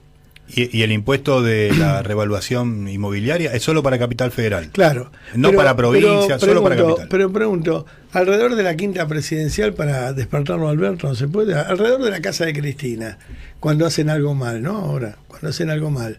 ¿No se pueden quejar ahí? ¿Que tienen que ir a la 9 de julio? Sí saben dónde viven los que hacen estas cosas. Entonces, ¿por qué? Y además, yo era muy feliz antes cuando la gente se expresaba con la cacerola, porque no mataban a nadie, pero te decían eso está mal. ¿O me equivoco en lo que digo? Y cada uno de su casa, ¿eh? ni saliendo, con una cacerola en la puerta a una hora determinada. Y de golpe, nadie más se quejó. ¿Qué pasó? Eh, bueno, frustración, frustración, resignación, cansancio, no te dejan pensar más en otra cosa que sobrevivir día a día. Pero Eso es lo que una pasa persona que salga, Sí, también. una persona por, lo- que- por las redes, hoy a las 9 de la noche tocamos la cacerola diciendo que no nos pueden subir los impuestos. Nadie. Te la dejas poner y no te quejas. Sí, eh, está bien quejarse, eh, coincido, pero pasa que esa queja no lleva a nada. Sí, que no. ¿Qué Sí, no? Hubo cambios, que no. Ah, hubo ¿Qué cambios. impuestos Cuando- frenaron? Pero todo, pero, no, todo. ¿Te acordás cuando todo. liberaron a los presos? Dejaron de liberar, hubo un escándalo. en No, ese bueno, está momento. bien. Ahí No, ya- los no, liberaron, sí, dejaron no. de liberar. No, dejaron de- y sí, pero gracias a que no, salimos todos a la hay, calle. Hay momentos en los que l- cuando la gota eh, rebalsa el vaso, pe- ponen el Yo, freno. yo te ponen aseguro que esto de la, Algunas sub- cosas ponen esto el de la freno. suba de los impuestos que quiere Cristina y todo, anda a la puerta de Cristina. Vas a ver cómo no te rompen El, más el ahogo, el ahogo económico se, se ve en las urnas. Ahí, ahí es donde la gente se queja, Babi. Siempre, cuando aprieta el bolsillo. No, pero más allá de la urna, más allá de la urna, los cacerolazos históricos importantes generaron cambios. Sin duda, pero Generaron cambios. Me mole- es lo que en hechos, mole- es lo en que más le hechos molesta. escandalosos, hechos de corrupción, el intento de privatización, el, el intento de estatización. ¿Vos te acordás de Bloomberg? Sí, claro. Sí. Metimos todos 500 los días. 500.000 personas a favor de Bloomberg. Tocó el coro Kennedy. ¿Sabés que mandaron a la CIDE? Para Claro. para- pararlo a Bloomberg. Claro. Y dijeron que Bloomberg no era ingeniero. Y ya con eso Bloomberg quedó, lo mataron. ¿Qué tiene que ver, no? Claro, que tenga o no tenga Le título. mataron al hijo, flaco. Bueno, el tema, Bloomberg era un tipo muy valioso. Y lo pararon porque era muy valioso. ¿Sabés cómo era Bloomberg como Milley? Era un tipo que estaba arrasando con los votos. La gente lo quería a Bloomberg en seguridad. Entonces mandaron la CIDE a operar. ¿Entendés? Mandaron la CIDE a operar para que Bloomberg desaparezca de... Le van a hacer lo mismo a Milley en cualquier momento. Eh, manda- la CIDE también la mandaron a operar cuando eran las primeras marchas de los familiares de Cromañón, porque no gritaban contra Aníbal Ibarra, gritaban contra el gobierno nacional de Ah. Kirchner y, y operaron a algunos familiares que los llevaban a los medios, a algunos familiares y otros no, que focalizaron en un reclamo de la ciudad de Buenos Aires, Claro. no del gobierno nacional, porque Kirchner cuando explota Cromañón se fueron al sur, no dieron Se explicación. escondieron como siempre, parece en Laucha, como se esconde. Bueno, eh, eh, bueno, ya vamos, tenemos que ir a las noticias y media, así que presenta a la Semilce, por favor. Momento de escuchar, señores, en toda la Argentina. Hacerlo largo, tenemos un minuto. Ahí voy, bueno, para. Voy a hacerte un 22 poema. grados 7 décimas la temperatura actual en la ciudad de Buenos Aires, 42 el porcentaje de humedad, cielo despejado, 25 grados la máxima para hoy, vamos a ver si llegamos o no. ¿Qué? a- antes de seguir hablando, eh, ayer alguno de ustedes o fue en la tele que dijeron que tenía Campanella un bar en Estados Unidos, en Nueva York. Nosotros no. Nosotros Ah, no. Porque el hermano de Campanella nos escuchó, le contó y hoy me llamó de Estados Unidos, un divino, yo lo adoro. Le digo, yo no tengo nada. Yo lo único que digo es que voy a tomar siempre un bar que se llama Buenos Aires. Sí, no tiene tiempo. Está haciendo la ley y el orden, todos los capítulos. Está... Campanella es, es, es grosso, en serio. Además es talentosísimo y amigo mío, fundamentalmente. Jorge Pérez Grandi, jefe de la segunda sesión en Dos Hermanas, Malvinas.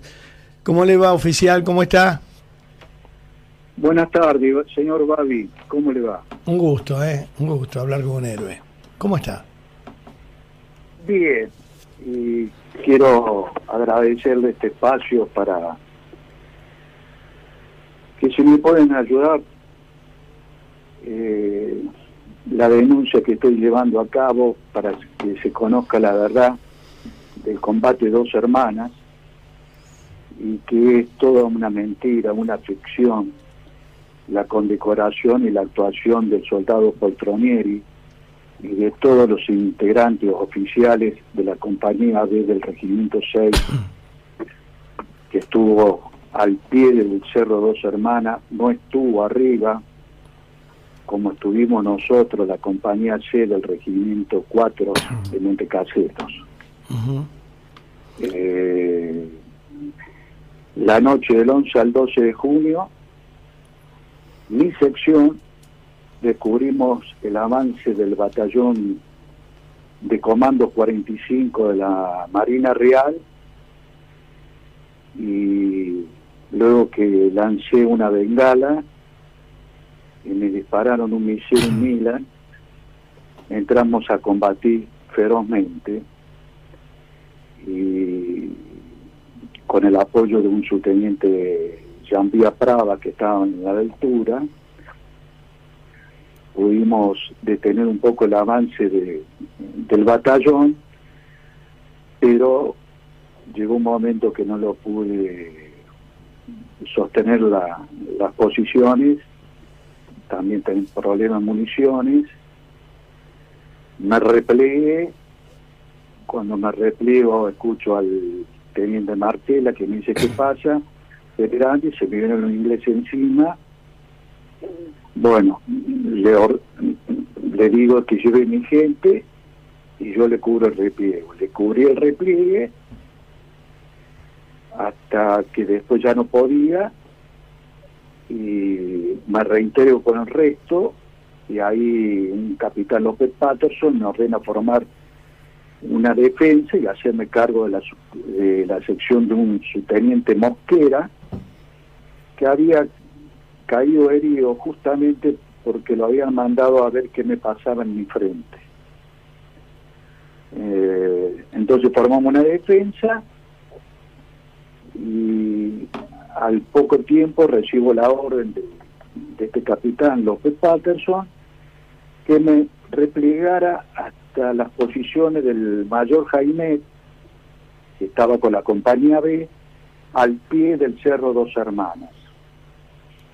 Eh, hice eso, empecé a caminar, no lo encontré, no lo encontré, seguimos caminando un poco más, no encontramos a nadie y empezaron, mejor dicho, empezamos a recibir fuego de mortero y ahí sentí un comezón en las plantas de los pies y la explosión de un mortero de un proyectil de mortero que cayó a unos 10 metros donde yo estaba.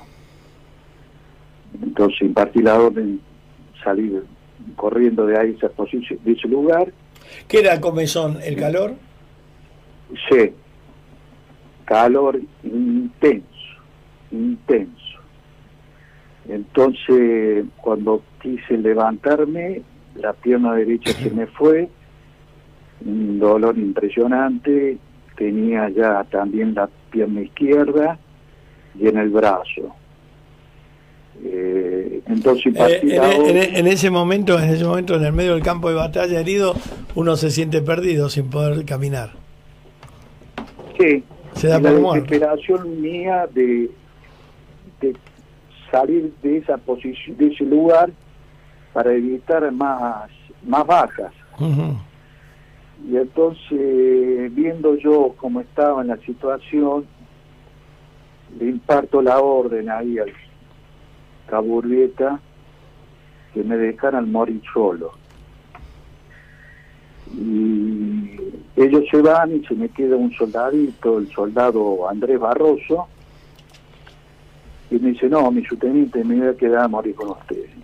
No, le digo, boludo, andate de acá que yo ya muero, yo, yo ya parto no, mi subteniente, qué sé yo. Empezamos como, como Pimpinela, sí. y de vuelta, bueno, hasta el último que se quedó, fue hasta uno mismo, que lo teníamos a unos 40, 50 metros, agarró un bolsón por equipo y me tiró toda la ropa encima.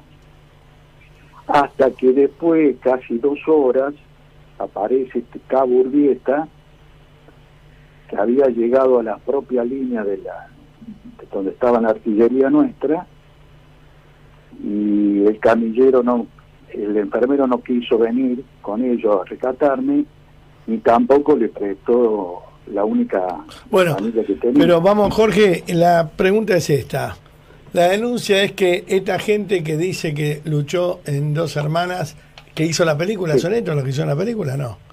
No. No, el- Iluminados por el fuego. sí, no. Eh, No, No, hicieron un, corte, otra película sobre el soldado Bueno, usted quiere decir que no estuvo, Patronieri no luchó en esa No, batalla. no combatió nada y todo es mentira. Una ametralladora más, usted no puede estar combatiendo nueve horas seguidas, solo. Mm. Es una falacia muy grande. Pero como tenían que crear un héroe, le otorgaron a él la condecoración en desmedro ¿Y de usted otros- siente, usted siente que ustedes se merecían la condecoración y él no? ¿Cómo? ¿Usted siente que había gente que se merecía más la condecoración que él? Sí, del propio, de la propia compañía de él se la merecían más. y, y creo que mi soldado y mi cabo se merecían mejor reconocimiento. Se, se, Pero- se, se mintió mucho ¿no? con la guerra de Malvinas, porque los héroes de verdad no hablaron y los que hablaron no pelearon nunca. Es- exactamente, lo que pasa es que crearon este Rambo argentino porque cada regimiento creo que tenía que tener su, sus héroes Ujú. Y dieron una condecoración tan absurda y tan hiriente hasta los propios soldados compañeros de Poltronieri, que no entienden cómo pueden haber condecorado Y porque fue el que arrancó tanto. primero con la versión. Es así. Bueno, sí Jorge, le agradezco mucho. Ayer me esperó en la puerta del canal a la noche. Le prometí que íbamos a hablar del tema al aire. Gracias por lo que le dio a la patria. Lo felicito. Y, y acá todos estamos muy emocionados de tener un héroe. Abrazos, ¿eh? muchas gracias. gracias a usted Bueno, tiene la palabra Poltronieri si quiere salir a explicar cómo peleó él. Pero hay un conflicto dentro de los agentes de Malvinas. También se politizó mucho el tema Malvinas. ¿no? Muchísimo. Y yo creo que hay que dejar que descansen en paz los chicos, que bastante hicieron, demasiado hicieron, mucho hicieron. Y bueno, y, y héroes fueron todos. todos. A, a Poltronieri le dieron la Cruz de la Nación Argentina al heroico valor en combate y también en Inglaterra le dieron la Cruz de Hierro al valor. Y bueno, O sea, recibió de ambos bandos. bueno, bueno, acá el señor Por esta historia que, que relató y que este hombre dice que no es real. Si Mo- Poltronieri que salía al aire, que salga. ¿eh? Esto no es una campaña en contra de Poltronieri. Pero este hombre me vio anoche y yo no quiero que nadie piense que eh, uno dice, ah, no hablé, ya está, ya pasó. No, bueno, ¿cuál es su versión? ¿Cuántos héroes volvieron como este hombre, no? Mutilados, destruidos, hechos pelota. Qué guerra de mierda. No todas las guerras son de mierda. Bueno, ¿qué tenemos, chicos? Un Lo de. Bolovich que había quedado pendiente, eh, que había quedado pendiente, que hay dos indemnizaciones a cobrarse. Sí, Eh, efectivamente, quizás casualidad, ¿no? El hombre que pide la indemnización, Juan Carlos, se llama igual que el padre de Luana. No sé si es el padre, se llama igual. Eh, acordate que Bolovi nació en Brasil, claro, porque está exilado el padre. se fueron en el 71, 72, pero bueno, es posible que fueron visionarios y sabían lo que se venía. Ah, o sea, se fue cuando Cámpora. Antes. Ahora, ¿quién les avisó a toda ¿no? esta gente? con Levingston. ¿quién, le, quién le avisó a esta gente que se tenían que ir porque se iba a pudrir todo? A mí no me avisó nadie nada, vos. No, a mí tampoco. ¿Qué vos? Bueno, a, nacido. a Nacha le dijeron que se vaya o, o la mataban. Pero Bueno, fue la no, yo A. tuve un montón de amigos que lo mataron y nadie le dijo que se vayan. Pero el O tema es que no entran dentro, esto va más allá de todo, porque no entran dentro del decreto, porque es eh, eh, eh, exilados en eh, dictadura. Dictadura. Es del 24 de, De- marzo del 76. El decreto, el decreto se lo modificaron después Zanini y le agregaron primero de enero del 76. Como que los meses previos también. También entraba. podía- Sí, pero, Bueno, pero, pero- Nacha se fue en el 75. Y y hubo varios, no es la única. Hubo Ella varios cobra cobraron, por sí. eh, primero de enero del 76. O sea, cobra Claro. por el 76. No, no, no, no. Acá no son. Pero acá hay raro, abogados que piensan cada línea, cada está muy pensado y articulado. Tengo el testimonio, tengo el testimonio del hijo de un eh, de un desaparecido que, que luego eh, lo encontraron, ¿no? Pero desaparecido en esa época que fue detenido eh, durante el 75 que para cobrar una indemnización que el Estado se la reconocía, pero tuvo que firmar que fue eh, detenido desaparecido durante la dictadura, no en el periodo donde él Ah, le cambiaron los meses. Le cambiaron los meses. Sigan, sigan regalando Claro. guita que nosotros pagamos, no hay problema. Los jubilados garpan, los chicos, sigan, sigan indemnizando mentirosos Claro. que nosotros estamos ¿Cómo le explicás a los jubilados que el bono es de 6 mil pesos y que Martín Guzmán dijo no, más de 6 mil no nos da el presupuesto y después te aparecen 20 expedientes como el de Nacha Guevara por día por 12 millones de Y pesos? vos calculás por, día, 20 expedientes son tre- eh, 300 millones por día de mango que están regalando. Si no me equivoco, no me falta la cuenta, si es así. Sí, ponele que sean 12 millones, es una locura No, para está 6 mil pesos que se le da de bono a un Una vergüenza. Entre ellos se reparten la guita. ¿viste? Falta que se premien por ser montoneros. Raro que no se dieron la cruz de honor por haber secuestrado a Salustro, por haber matado a la hijita del capitán Viola, por No- haber no des la bomba. ideas, ¿eh? Sí, la verdad que no. Vamos a tarde. Babi en el medio marca la diferencia.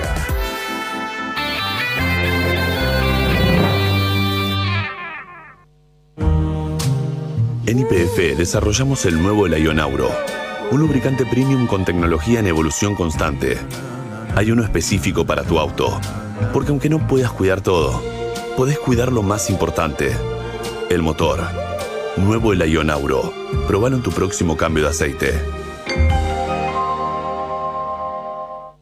Si tenés personal en tu celu o te pasás, suma internet en tu casa y completa tu conexión total por 1.990 pesos por mes. Llama al 0800-199-0200 y conectate de día y de noche con todo lo que querés. Personal. Promociones en válida del 21 del 3 2022 al 30 del 4 del 2022. Para más información consulta en personal.com.ar. Telecom Argentina Asia General Horno 690 Cava. 30 63 94 53 73 8. Convivir es cuidarnos. Legislatura de la Ciudad Autónoma de Buenos Aires. La marca más histórica del deporte, presente de 23 a 0, la Oral Deportiva, con la conducción de Román Yuch, una síntesis de lo más importante que pasó en el mundo del deporte. Radio Rivadavia, AM630, todo lo que pasa, todo el día. ¿Sabías que una vida sexual plena fortalece tu relación de pareja? Boston Medical Group 0800 345 1370. Investigamos, desarrollamos y producimos vacunas y productos biofarmacéuticos de alta complejidad. En nuestra planta de Garín fabricamos las vacunas contra la gripe, neumonía y BPH. Somos Synergium Biotech, innovación y calidad argentina. Construimos cinco nuevos clubes municipales en Lago Marcino, Del Viso, Perusotti y próximamente Luchetti y Tribarrial. Clubes que se traducen en más derechos para vos, en nuevos espacios de encuentro para tu familia. Porque es tu club, es tu lugar. Pilar Municipio. Los sonidos de una tarde en el bosque. El placer se disfruta con los ojos cerrados. Colchones Gani, irresistiblemente cómodos. Ahora en PAMI tenés la libertad de elegir a tu médico especialista y tu centro de diagnóstico. Consulta la nueva cartilla médica y conseguí tus turnos más rápido. Cardiología, traumatología, diagnóstico por imágenes y más de 30 especialidades. PAMI, la libertad de elegir. Argentina Presidencia. Si querés conocernos un poco más, ingresá a rivadavia.com.ar. Las últimas noticias, nuestra programación y mucho, mucho más. Ingresá a rivadavia.com.ar y sé parte de nuestra comunidad. Radio Rivadavia AM630. Todo lo que pasa. domiciliaria en un barrio privado de Necochea. Eh, él es el empresario insignia de lo que fue la tragedia de Once, Sergio Claudio Ciriliano. Hizo cursos como experto universitario en estudios de anticorrupción y Ah, transparencia. mira qué interés. Él. Sí, sí, sí, sí. Se Justo. sacó un 9. Introducción a la antropología cristiana. Hizo todo lo contrario a su vida. Sí, en el curso. y sí. pero aprendió Babi. Introducción general a las Sagradas Escrituras. Curso de liderazgo trascendente. Ampliar la perspectiva del éxito. Curso universitario guion, escritura de guion para materiales audiovisuales. O sea, quiere ser un cristiano director de cine anticorrupción. Y una diplomatura en coaching deportivo y también un entrenador. Bien. Eh, ah, también hizo un curso de periodismo deportivo. El juez sé que firmó es Jorge Gorini. Bien, Gorini, vamos, Gorini, carajo. Esa es la justicia, bien, Gorini. Vos sabés que yo pensé que Gorini, cuando era chico, veía a Perry Mason, que era una serie de un abogado honesto, y seguramente decía yo cuando sea grande quiero ser como él. Pero no, fue Gorini. Bueno, escuchame una cosa. Mira, él tenía que recuperar la libertad el 15 de septiembre del 2025, pero gracias a estos cursos de liderazgo trascendente, anticorrupción, transparencia, sagradas escrituras, coaching deportivo y la mar en coche, eh, tiene un año menos de prisión domiciliaria en un country en Necochea. Y el hermano y su buquelele, ¿no? Y crochet. Ese era Schiavi. Ah, el Schiavi. ministro, Ah, el ministro de Transporte. Ukelele. Y las víctimas de la tragedia de Once todavía sin resarcimiento, No, eh, sin indemnización, absolutamente nada. Son los parias de Sin las víctimas hijos. de tragedias con responsabilidad Sin del Estado. familiares. El diputado es combatiente que dijo para mí es mi presidenta cometió un delito. Leiva. Sí, Leiva. ¿Le cayó algo? ¿Le- No. Nada. No. No, ya volvió al Chaco. Ahí está. Ah, mirá, sí. mirá qué contento que está. Mirá qué contento que está Leiva. Bueno, chupa media de Leiva. ¿eh? Que Pero dijo, él, él dijo, eh, Ricardo lo escuchó, que todos los expresidentes él los llama presidente. Es Pero verdad. Macri no. ¿Eh? Macri no. Macri no, pero además Leiva dijo, para mí es mi presidenta. No, su presidente es Alberto Fernández. Eh, está. podría ser la expresidenta para él. Encima, encima la embarró, porque al otro día la declaración que hizo es: eh, Yo estoy muy bien con todos los poderes del Estado. O sea, está bien con todos el hombre. Muy bien. Sí, no Gracias. Ahora la guita que repartimos en estos guanacos, que no saben hacerlo con un vaso. ¿Te acordás la de la espada de Democles? Sí, De- eh, de- Domacle, la espada de Domacle, Domacle. la senadora. ¿Cuánta Un guita? hit. Ese fue un hit. ¿Cuánta guita repartimos en gente que no tiene, no pas pasaban cruzaban para no pasar por la biblioteca? ¿Cómo no te vas a cansar? Le- Como ciudadano, ¿cómo no te, cómo no te hartás? ¿Cómo ¿Sabes qué dejas de mirar? Yo podría, yo estaba leyendo algo de Cortázar, ¿no? Que decía que el peor, es cuando vos le regalás a alguien un reloj, es porque no lo querés. Porque lo estás obligando a un montón de cosas, como mirar la hora, llegar a tiempo, no tener excusa para faltar, vivir para cuidarlo, no manejar ese brazo para que no se raye. en serio, este, eh, sacártelo de la noche, ponerlo en hora, o sea, un decálogo de cantidad de cosas que te trae un reloj. ¿No? Bueno, yo con Cortázar, de haber estado vivo, a pesar de algunas diferencias que teníamos existenciales, este, yo podría estar todo el día hablando, pero no con este pelotudo. Entonces, realmente, creo que el problema nuestro es el nivel intelectual de los que nos gobiernan. M- Más allá si son chorros, sinvergüenza, oportunistas, cara dura, mentiroso, todos los atributos que vos quieras. Tiene un montón. Un montón. Pero más allá de eso, el nivel intelectual, o sea que Only, Onlys, ya empezaron a llamar los jeropas desde Texas, California, Guido, todo ya. Cuando saben que vas a llegar, me empieza a sonar el teléfono, me doy cuenta que está llegando. Dejen de joder. Atrás de esa cara divina hay una periodista, llegó Guada, señores. un Muy bien, guada. Lo que más me gusta de vos, ¿sabes qué es? Que me venís a salvar un rato porque estoy acá hace unas dos horas, tengo la lengua y la garganta así, ya no doy más. Le pedí al pelado que ponga gente todos los días, pero se hace bien el pelotudo, el pelado. Pobre pelado. Sí. No seas ¿Cómo, así. ¿Cómo andás, Guada? Bien, ¿cómo andan, chicos? Muy contento como está el país. ¿Haciendo cursos? Sí, vos sabés que anoche yo decía en el programa de tele, ¿qué pasa si mañana sacamos a Cristina Kirchner, la mandamos a vivir a Italia dos años, le pagamos todo, porque está pobre, con el Papa, con Francisco?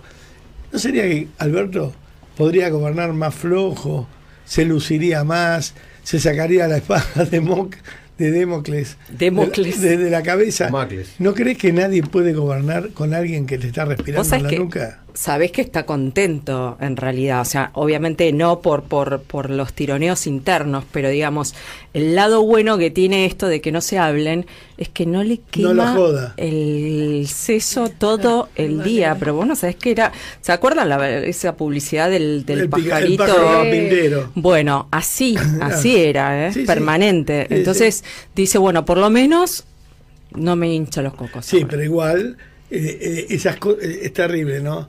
Es como la mujer divorciada despechada, que va a un programa de televisión y vos temblás porque ¿saben qué va a decir? No, y después este, se llevó también la cadenita de mi mamá. Y te inventa otra causa, porque lo que pasa es que ella eh, te sigue queriendo o, te sigue necesitando, porque esta mujer sin el enemigo no vive. Entonces, te- Es, que el kirchnerismo no existe sin un enemigo. y, y, Claro. este, y este era el enemigo ideal, porque manso, se deja pegar por los cuatro costados, no reacciona, este, no, no carpetea. Fíjate, eh, lo que lo que estás diciendo tiene mucha mucho asidero, porque la semana pasada Guado pasó desapercibido, pero dijo, el, el tema del, del FMI no es el único punto en desacuerdo. Eh, nosotros vamos también porque se elijan democráticamente los jueces, por ejemplo. Y ya empezó a tirar toda una agenda de temas que decís, bueno, no se termina la discusión con el Fondo No. Monetario. O sea, cuando empezaron a ver que el tema del fondo ya se extinguía porque ya prácticamente está, está cerrado, dijeron, no, no, hay más cosas también. Sí, sí, con eso, eso solo no. Es que ellos lo que quieren es, es no pagar el costo político Igual- de el, lo- el- el- Desastre. el desastre Eh, que, la se explosión viene. que se viene. Titanic. Dos preguntas, porque recién llegas. Estábamos hablando de los cacerolazos, ¿no? Que de buenas a primeras nunca nadie más, más allá de los atropellos, nunca más golpeó una cacerola. ¿Qué pasó? Y, eh, y otra cosa, ella ya lo está poniendo a masa, porque lo que está haciendo es Sí. la campaña de masa. Sube masa y pasado mañana lo vuelve a volver loco, empieza a volverlo loco como Alberto. No, Claro, sí. yo no, no le veo la misma Está persona. loco, vos, callate. No, a Sergio Massa. A Sergio. Massa, son todos iguales. A cuando, cuando ella aprieta, son todos iguales. ¿Y qué, qué, qué opinás? Eh, mirá, eh, yo creo que está jugando con fuego Massa. Claro. Porque Massa está haciendo el doble juego. Porque ella te deja entrar y te hace creer que te va a dar todo. Claro, exacto. Y está, y está negociando y dice, bueno, negocia con la cámpora, no se los banca, pero, eh, pero Tiene diálogo. Pero tiene diálogo y eh, están tratando de hacer como una especie de alianza electoral. Pero ¿qué va a ser el día de mañana? O sea, hasta ahora el problema es que las coaliciones funcionan como coaliciones electorales, pero no como coaliciones de gobierno. ¿Cómo vas a gobernar eh, Massa, que es un peronista de derecha, con la cámpora? No, y que después va a decir ella, si gana masa o gana la reta, porque vos sabés que hay una fusión de todos, Sí. se los va a comer a todos. O sea, los está juntando para masijarlo. Porque- Dicen que estaba las puteadas la reta con la foto esa, viste, en, en- en conciencia, que, que es medio como que se le puso para la foto Massa. abrazándolo más hace. Sí, pero igual hay diálogos. Sí, porque son amigos. Muy amigos. Sí, Eso no sería nada malo. No. Eh, Pichetto, Massa, el de Jujuy, Morales, se están juntando mucho. Ahora, el problema de esto es, ella los junta y lo- se los come a todos, porque el problema de esta mujer es que siempre la, la idea es destruir a alguien. Ahora vamos a hablar de eso. La patología de una perversa. Tremendo. Es terrible. ¿Viste lo de el, el tweet de Telam No, sobre el- lo de Ucrania? no. Mira, ya te, te lo muestro porque es una, es una canallada. Yo digo, no puede ser que con nuestros impuestos estemos financiando este, este antro. Mira, eh, viste lo de Bucha, ¿no? La masacre Sí. de Bucha que en la calle, encontraron. la gente muerta, sí, a la terrible. gente muerta. no sé Atada. qué. Hay imágenes satelitales que muestran que eh, las matanzas se hicieron en momentos que estaba la ocupación rusa. Mm. Bueno, y Telam tuitea, agencia estatal financiada con nuestros impuestos, Curro. tuitea, Zelensky visita Bucha mientras Ucrania y Rusia polemizan sobre la presunta masacre. Presunta Qué masacre vergüenza, en qué esa vergüenza, ciudad. Qué vergüenza. Mujeres muertas, chicos muertos. Las Qué tres fuentes de Cerruti, lo confirmó. Qué, qué vergüenza son. Qué Son una porquería. ¿no? sí, y sí. bueno, pero hay una línea histórica en Telam que es pro-soviética, como también era pro-palestina. Y bueno, tenemos al Papa también, que es prosoviético. O sea, todos son Eh, la verdad que los tuits del Papa también son Según el Papa, somos todos culpables de, de lo que que ocurre en yo- Ucrania y Yo Rusia. anoche dije en la tele que nos pusimos contentos cuando Francisco llegó al papado. Yo pensé que era por fe, no, es porque podemos hacer negociados que él no mira. Pero no- hay otro tuit, el, el que tiene que ver con los refugiados, que dijo, eh, lamento los refugiados de Ucrania, como también lamento los refugiados de África y de Este, mirá, tantas otras miles de zonas". personas se han visto obligadas a huir de Ucrania a causa de la guerra. Pero, ¿viste cómo decís? Pero no hay Macri, pero, no, no hay pero- pero. Macri. Pero muchos también se han visto obligados a abandonar su tierra natal en Asia, África y ¿Qué tiene que América. ver el ¿Qué culo tiene con la que ver? No, el, el pero te invalida lo anterior. Exacto. No, es es así un- como el funciona. Papa- No puede haber pero en el- una situación así. El Papa es cínico, es un cínico. Bueno, ¿qué tenemos? Iba a decir algo que ahora están que viajando desde Estados Unidos a ver si hubo crímenes de guerra en la guerra, en esta invasión. Pero sí hay crímenes, lo ve todo el mundo. No, y además de eso, ya que haya una guerra hoy, en el 2022, es otro crimen, es una locura cuando están todos los orga- organismos formados para hablar, para Ahora vos te intentar- cuenta que Por favor. todos los organismos no sirven para un carajo. Para nada. Nada. Y el Papa menos. Menos. Sí. Te voy a contar algo lindo, Babi, porque la verdad que todas pálidas son Ay, en el programa.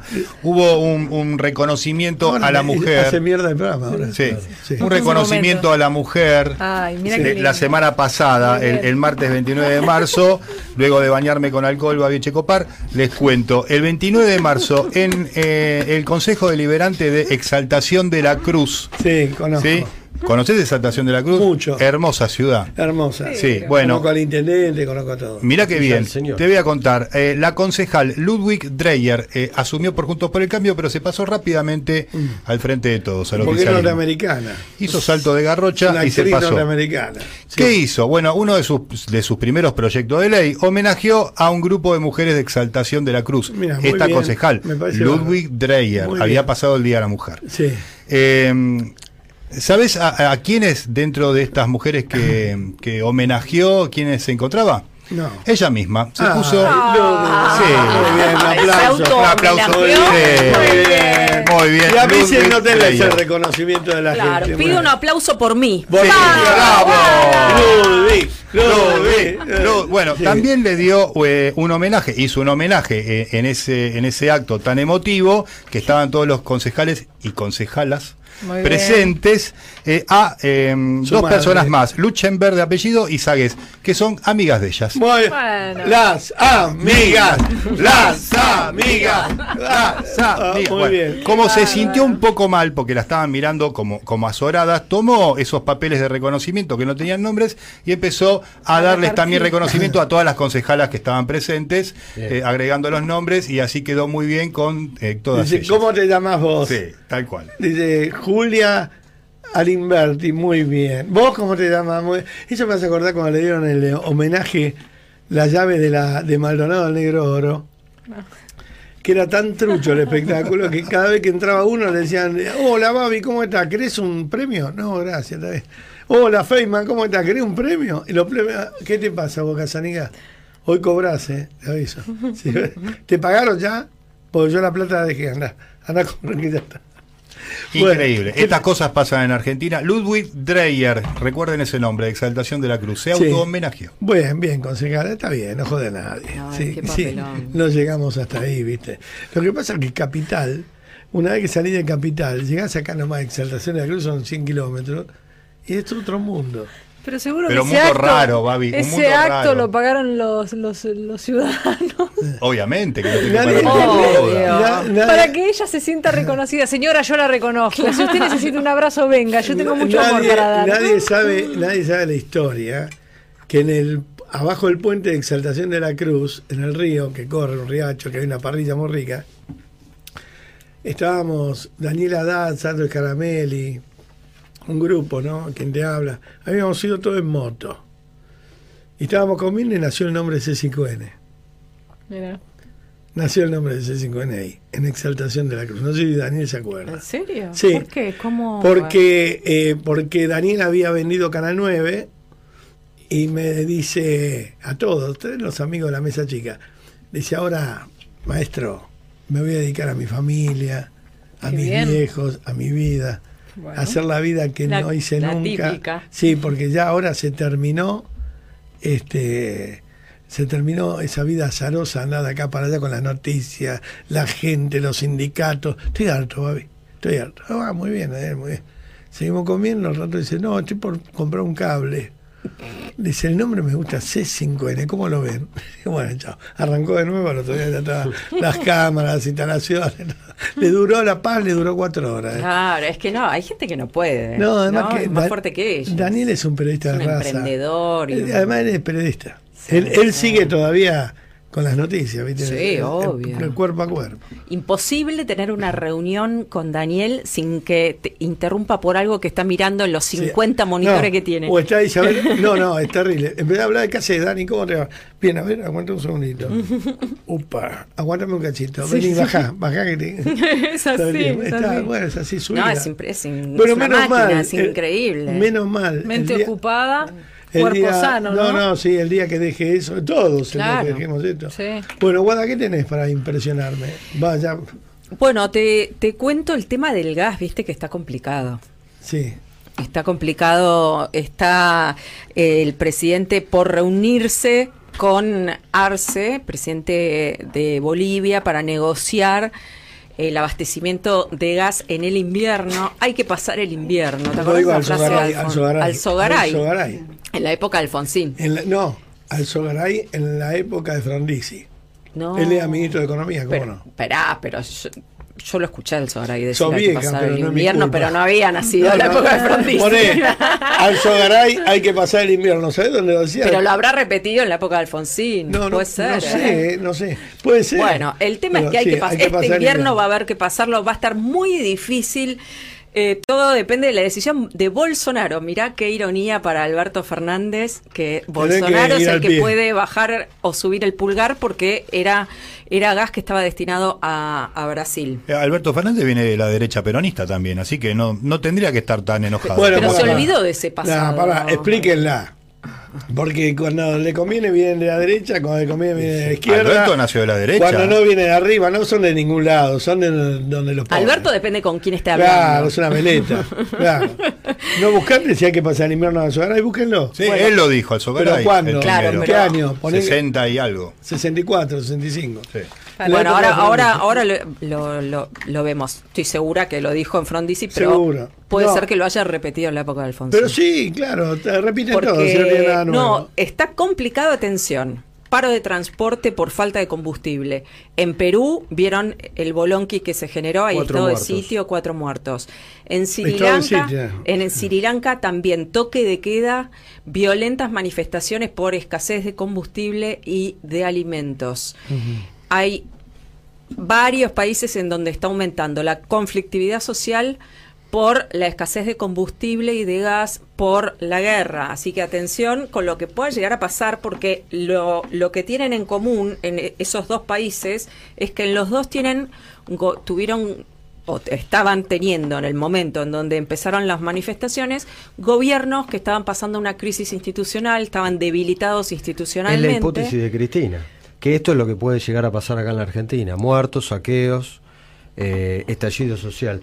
Ahí está la frase de qué Ahí año está, fue. la frase es del 1959. sesen- 62. 62. Yo tengo 59. Pero, para, vamos, ves, a ver, al Sogaray hay que pasar otro invierno. Eso. Después ah, repitió, ves, claro. ahí yo había Otro nacido. invierno. En el 98 Está lo volvió a repetir. Pero es bueno saberlo esto, porque yo me acuerdo haberlo escuchado, porque yo, ¿sabés qué día lo dijo esto? Un domingo. ¿Mm? Estaba Tato Bores con un programa que se llama Tato siempre en domingo, en vivo, y enseguida, aprovechando la audiencia, enganchaban la cadena con Alzogaray que hablaba todo domingo en esa época. Bueno, hay que pasar el invierno. ¿Cuántos inviernos pasamos? Un montón. 50, 60. La historia se repite. 60 años. Sí. Mientras que hay que pasar el 60, invierno. se me fue la vida. ¿eh? Mira esto, mientras que hay que pasar el invierno, yo la verdad que no puedo creer que haya... Lo peor de todo, mientras buscas lo que, lo que estás buscando, Sí. lo peor de todo es que esto era totalmente evitable. Total. Obvio. Si hubieran eh, no, respetado los equivocaron el plan A contratos. y el plan B y el plan C. No, y el gasoducto No, que si iban a hubieran hacer. respetado los contratos, o sea, Eso. seguridad jurídica para que Vaca Muerta siguieran las inversiones. Claro. Eh, seguir adelante con el gasoducto, que fueron rápidos para ponerle Néstor Kirchner, pero después no Sí, hicieron más nada.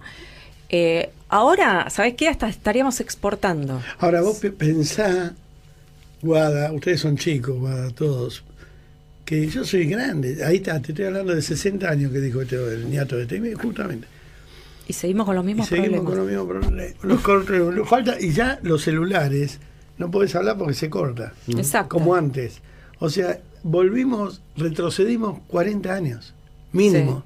Sí. Y yo no quiero. Y si vos decís eso, ah, sos un oligarca que defendés a, Eh. defendés a los capi- a los grandes capitales, y Mira. no sé qué. No, si vos querés No tener buenos ahí. servicios, tenés que permitir que haya tarifas que les dé rentabilidad a las empresas. Tanto lo de la misoginia, machirulo, oligarca, me chupo un huevo, disculpame, me chupo un huevo, porque nos cagaron con eso, nos etiquetaron, y ellos son garcas, son misóginos, son machirulos, son Hay, todo eso. hay- hay una discusión también que el gobierno argentino hasta ahora eh, no está a la altura de las circunstancias y me parece que va a terminar siendo cómplice, porque mientras que eh, 9.839, no sé, personas que están al divino botón, les pone me gusta al tweet o al mensaje en Instagram del perro Dylan, el primer perro... Va, no, porque había otro esa- perro. esa pelota, Sí, ¿eh? que dice, se encontraron nuestros humanos, el presidente de Chile, estoy se- y Alberto, ¿no? Mi dueño. Estoy seguro de que el regalo fue idea tuya. Ja, ja, ja.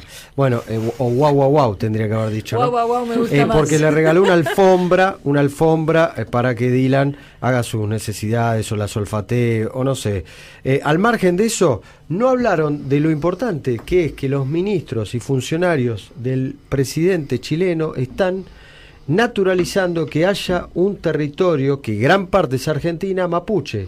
Y en ese territorio está vaca muerta. Pero perdón, el chileno vino a sacarnos tierra, no vino a visitarnos con la alfombra para que ¿Y Alberto le va a entregar la soberanía como hizo con Putin? El Walmapu eh, se está escuchando y seguido dentro Ojo, del eh. gabinete de Boric, digo, del ese es el presidente tema chileno. que hay que discu- eh, discutir y prestar atención, porque cuando cerremos los ojos, gran parte de, de- vamos a tener argentinos diciendo que esos territorios no son de, lo- de Argentina. Cuando cerremos los ojos van a correr los mojones. Sí, ayer como- se lo preguntaron en la conferencia de prensa y, y, y hizo, el- se hizo tonto, sí, Sí. no contestó. Sarasa dijo eso ya está saldado, no sé Eh, qué, en ese aclarado. territorio está vaca muerta. Esa es la discusión. La riqueza más importante de la Argentina en- está en ese territorio. Y ahí tenés el problema, ya lo tenemos ahora, de la falta de inversiones, porque tenés eh, eh, estallidos o temor a un estallido social constante de parte de grupos supuestamente mapuches o mapuches o como los quieras llamar, pero que no te generan, no te dan la posibilidad de invertir en esa zona. Pero acá hay un gran negocio de ellos. ¿Por qué te crees que está Firmenich? Perdía. Bueno, tienen otras banderas que no es la Argentina entonces. No, no, no tienen bandera, tienen bandera de remate. Ellos van por los. ¿Qué es el territorio más caro de la Argentina? Ese. Sí, Ese. son recursos en, en minerales, en petróleo. No, además, es solo un negocio Si inmobiliario. querés, Turi, claro, es un negocio. De, mirá, eh, ¿por qué le querían sacar la estancia a Benetton?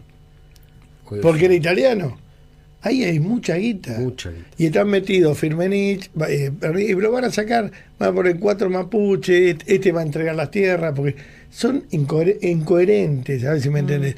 O sea, ellos gobiernan para, para John Aguala, para que los hace microcéfalos. un mes estos. que no sabemos si está en Chile, si está en Argentina, hace un mes y medio que nadie sabe dónde está John Aguada. En realidad está prófugo, porque tiene, tiene orden de volver a la cárcel. No, pero, escuchame, ¿sabés qué? encontraron a Cositorto en República Dominicana y no pueden encontrar a John Aguala. Ay, bueno. Para este Pero a Cositorto lo encontraron después de cuánto tiempo. para este, para este caradura, Y vos ya sabías dónde estaba el primer Es día. verdad.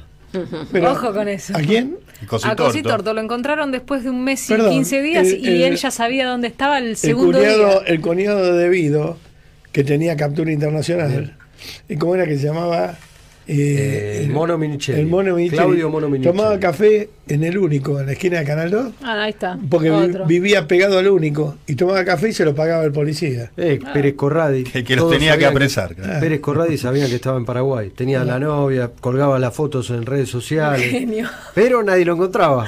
Qué increíble. ¿Qué pasó, Guadá? Ya vamos.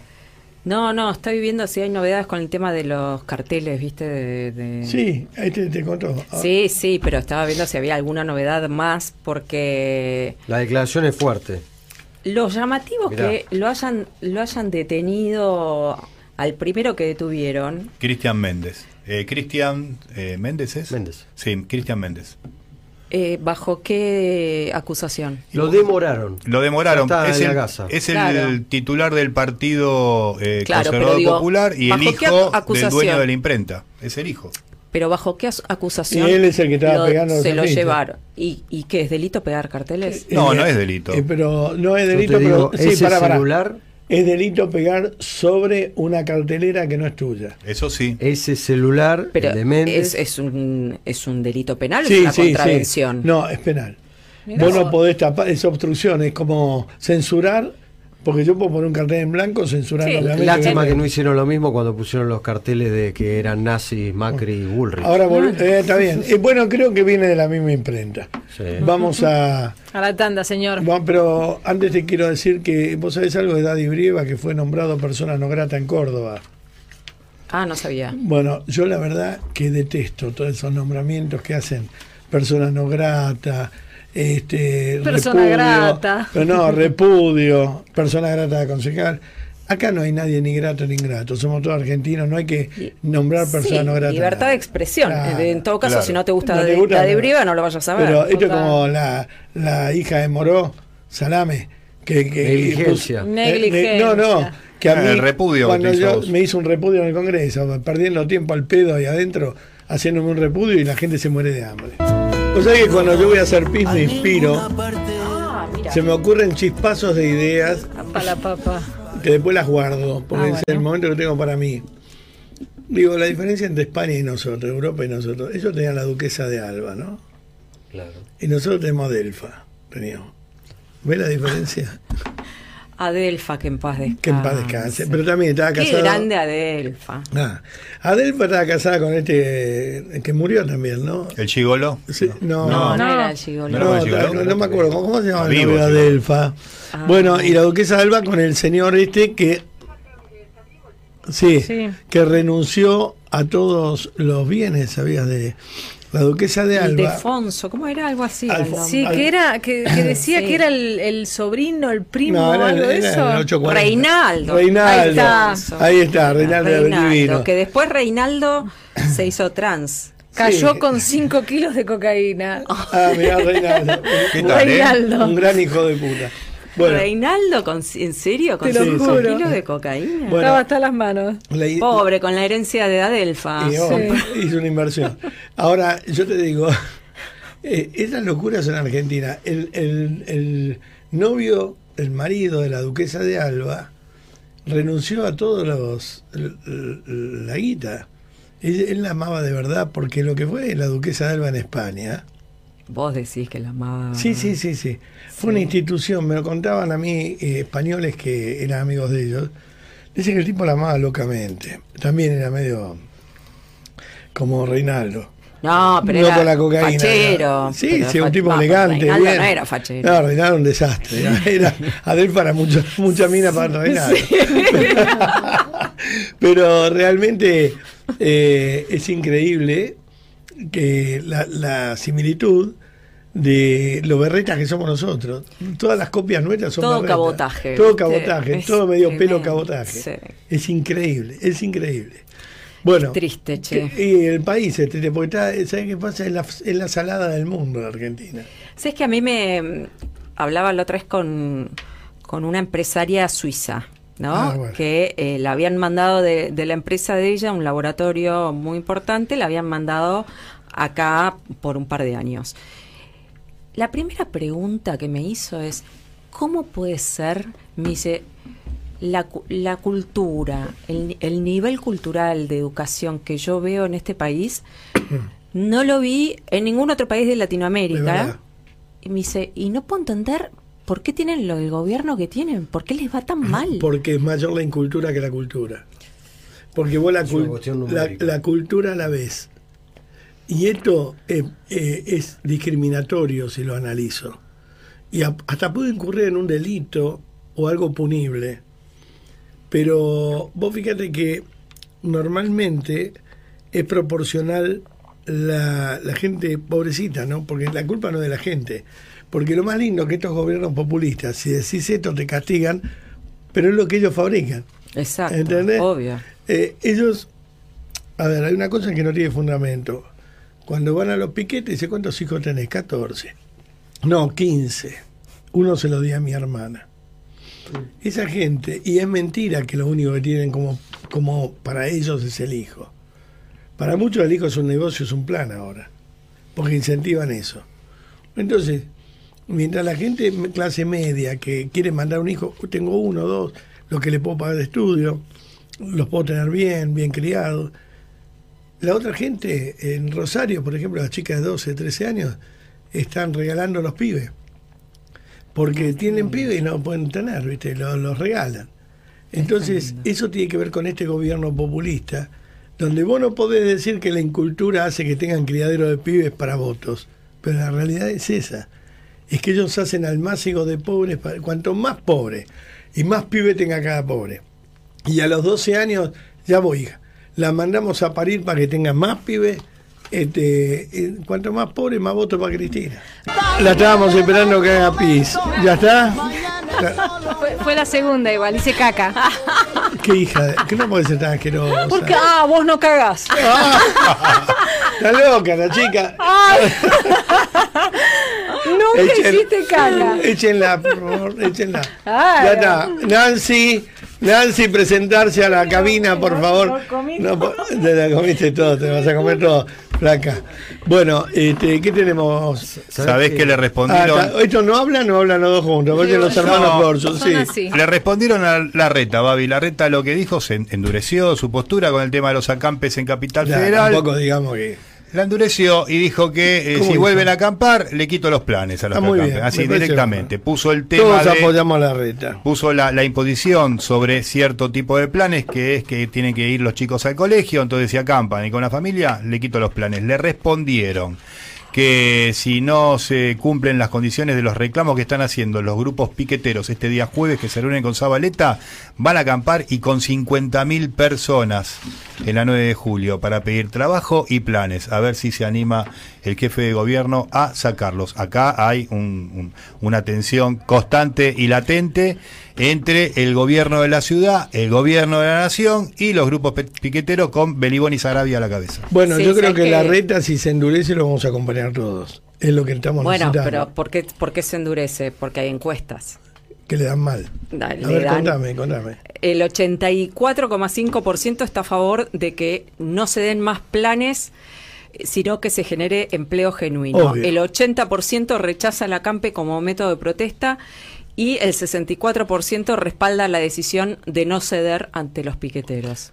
Con bien. esas encuestas dijo hay que, hay que ponerse Ahora, firme. si vos necesitas encuesta o, o sentido común, a mí me cae bien la reta, ¿no? Pero vos tenés que decir, Y te tenés que apoyar en algo igual a la hora igualmente de tomar una hay que, hay que decir las cosas como son.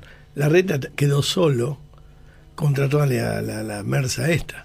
Y recibe todo, solo. todo el ataque del, Claro. del Estado Nacional, lo recibe la reta. Todo el ataque lo recibe. el, el pobre tipo tiene que tener un temple, si no es zen, Bueno, Claro. la, la- la tiene difícil, pero con, como hay cierta sintonía con, con Juanchi Zabaleta, por ahí puede haber un principio de, de coordinación con Yo Nación. creo que esto, que esto razón. Está hablado entre la reta y Zabaleta. Yo creo que Zabaleta está con la reta. A full en esta idea. Sí, Esto se claro. tiene que terminar ya inmediatamente. ¿no? Totalmente. Porque hace cuánto, 20 años que estamos con esta agonía. Sí, y nunca es suficiente. Mira, No, no. en el 2019, cuando se fue Macri, había 650 mil planes. Y mira que Macri los aumentó también.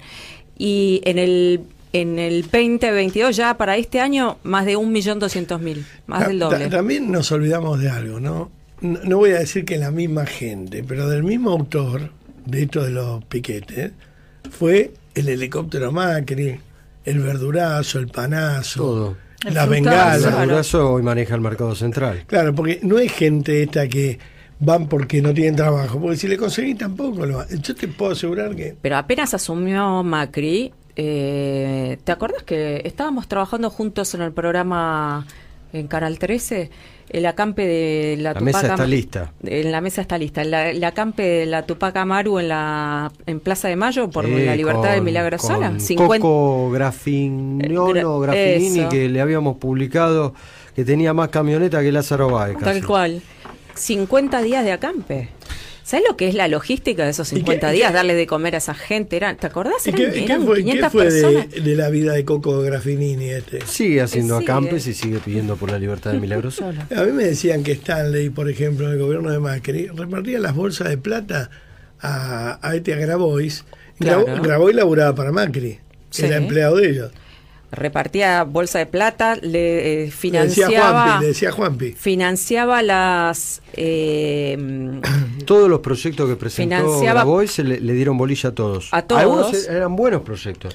¿Sabe cómo lo llamaban? Urbanizar los barrios populares, un gran proyecto que le dio bolilla a Grabois, no Alberto, no Cristina, sino Macri. ¿Sabés cómo lo llamaban a ellos dos? La dama y el vagabundo. Porque había hasta una relación, entre comillas, amorosa entre dos, porque ella. Se llevaban bien. Claro, ella estaba subyugada por el atorrante buen mozo.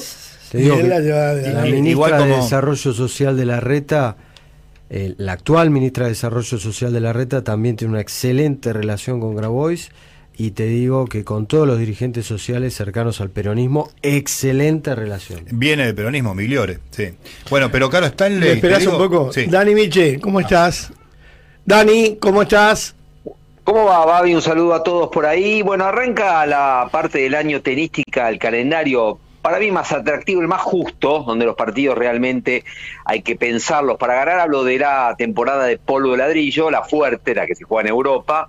Torneos que algunos eh, fueron desapareciendo, el, el tiempo tirando de la televisión quiere partidos más cortos, puntos más cortos, eso te lo da más eh, la cancha rápida, el cemento, el de ladrillo, viste que las pelotas pasan mucho más veces que en el cemento, y quedan esos viejos torneos lindos con Monte Carlo, Barcelona, Madrid, Roma, y por supuesto el más lindo de todos, Roland Garros, ya queremos que sea 20 de mayo para poder viajar a París y disfrutar de un torneo que este año va a ser espectacular. Después de dos años de pandemia hubo torneos, por ejemplo, Monte Carlo, que ni se jugaron en los últimos dos años y que vuelven la próxima semana con el regreso, y esta es la noticia más importante, de Novak Djokovic. El serbio, recordamos, Babi, decidió no, eh, no vacunarse, está en contra de la vacuna.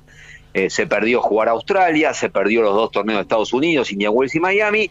Finalmente Europa levantó las restricciones y el todavía número uno del mundo va a volver a las canchas no solamente la semana próxima en eh, Monte Carlo, sino que armó su propio torneo, el Abierto de Serbia. Él es de Serbia, es de Belgrado, y él y su familia van a estar organizando la semana siguiente a Monte Carlo el abierto de Serbia con Novak Djokovic como jugador y director del campeonato. Así que se viene un pedazo de temporada, Babi querido, de seis, siete semanas de intenso tenis en el polo de ladrillo. Maravilloso, muchas gracias, Dani. Muchas gracias. Hoy andamos Un a las grande. Un abrazo. Sí, un abrazo grande. No, estaba pensando con respecto a vista a la, a la causa de la fiesta de olivos, que eh, el juez, bueno, el fiscal en realidad pidió la indagatoria de dos de los asistentes al cumpleaños, pero qué casualidad, lo pidió justo cuando se cumplieron los dos años de ocurrido el hecho, con lo cual estarían prescriptos. Hay, casualidad. hay- hay varios nombres que se le escaparon a, a la justicia. Eh, ahí estaba hablando con Gonzalo Ciber, eh, con Guada. Ujú. Ciber hizo un gran aporte porque es el que pidió el- el pi- la información pública y le pasó. Por ejemplo, eh, el 4 de mayo del 21 eh, ingresó a la quinta presidencial cuando Quirós era noticia por su pelaje, porque no se podía cortar el pelo, ¿te acordás? Sí. Porque las peluquerías estaban cerradas. Ingresó Yamila Chama, la hicieron pasar como cirujana plástica, pero Chama, según su currículum, se especializa en medicina estética, principalmente depilación. Bueno, ¿Qué es una depiladora? Bueno. ¿Que la Eh, depiladora de la señora Y es? qué sé yo, no sé, entró a la Quinta de Olivo, quizá lo depiló Alberto. O a, o a- Sí, a alguien que el- trabajaba ahí, o no depiló, quién. no sé. Pero es hija del médico César Carlos Chama, que es íntimo amigo de quién. De Alberto. Y, sí, muy bien. ¿Qué es pedicuro? Que Médico. dice Gonzalo Ciber, que me manda esta info, por su afición al arte, había acordado en el presidente hacer una exposición en la Casa Rosada previo a la cuarentena de, eh, no sé, que se dedica al arte, a los cuadros y demás. De esta manera, Marchand, Chama un Marchand. visitó a Fabiola para una cuestión estética o depilación o de pelos, no sé. Y, y bueno, Algo y- con le había. realizó las tareas a domicilio. Y después otro dato que este, este yo me, me había olvidado, que esto lo, publi- lo publicamos el año pasado, me olvidé. Aparecía una Tatiana Yáñez. Tamara. Tamara, perdón, Tamara, que ingresó y nunca salió. Hay que buscar, hay que empezar a hacer pozo por todos lados. Pero que después ¿Pero dónde aparecía en los vuelos de Fabiola a Posadas. Ah, mira. O pasó la noche en la cuarentena, ¿Pero alguien la vio o después? no la registraron. No, No, porque la salida no le registraron. Ah, ah. vos está tenés bien. que, por obligación, registrar ingreso y salida. Es raro que se te escape en, La en salida. la salida y es raro que esa misma persona que se te escapó la salida después le pongas mal el documento. Perdón, Coqui San Felice, No que crees vi- en los errores. vivía frente a la quinta. Bocha. Eh, sí. Entraba por la puerta del costado cuando quería, no tenía, no había custodio, nada. Tenía Bueno, llave. en la época de Cristina directamente, como pasó en Casa Rosada después del asesinato de Nisman, se prendió, hubo un accidente y se prendieron fuego los registros de Ah, ingresos. qué previos. lástima. Hay mucha qué gente que entró a la Quinta Olivos y no está Ah, registrada. por supuesto. A la Pero- quinta, si, querés- si quieren te registran y si no quieren no. De hecho, Eh, si entra un funcionario con algún acompañante y dice, no, bueno, eh, Sarasa pasa igual y no lo registran. Eh, un, un solo datito Es cortito. la autoridad que dan de adentro. Eh, Jimena de la Torre está ya haciendo las denuncias porque dice que hay faltante de boletas para la elección de representante del Consejo de la Magistratura. Ella va como candidata en la lista 1. Están faltando boletas en distintos lugares del conurbano. Hoy Ah. era la votación clave. Se está dando ahora, hasta las 6 de Están la tarde. afanando boletas. Bueno, que hagan la denuncia en el colegio Ya, electoral. ¿no? ya hicieron la- las denuncias correspondientes. qué mugre que hay, ¿eh? Qué mugre, ¿eh?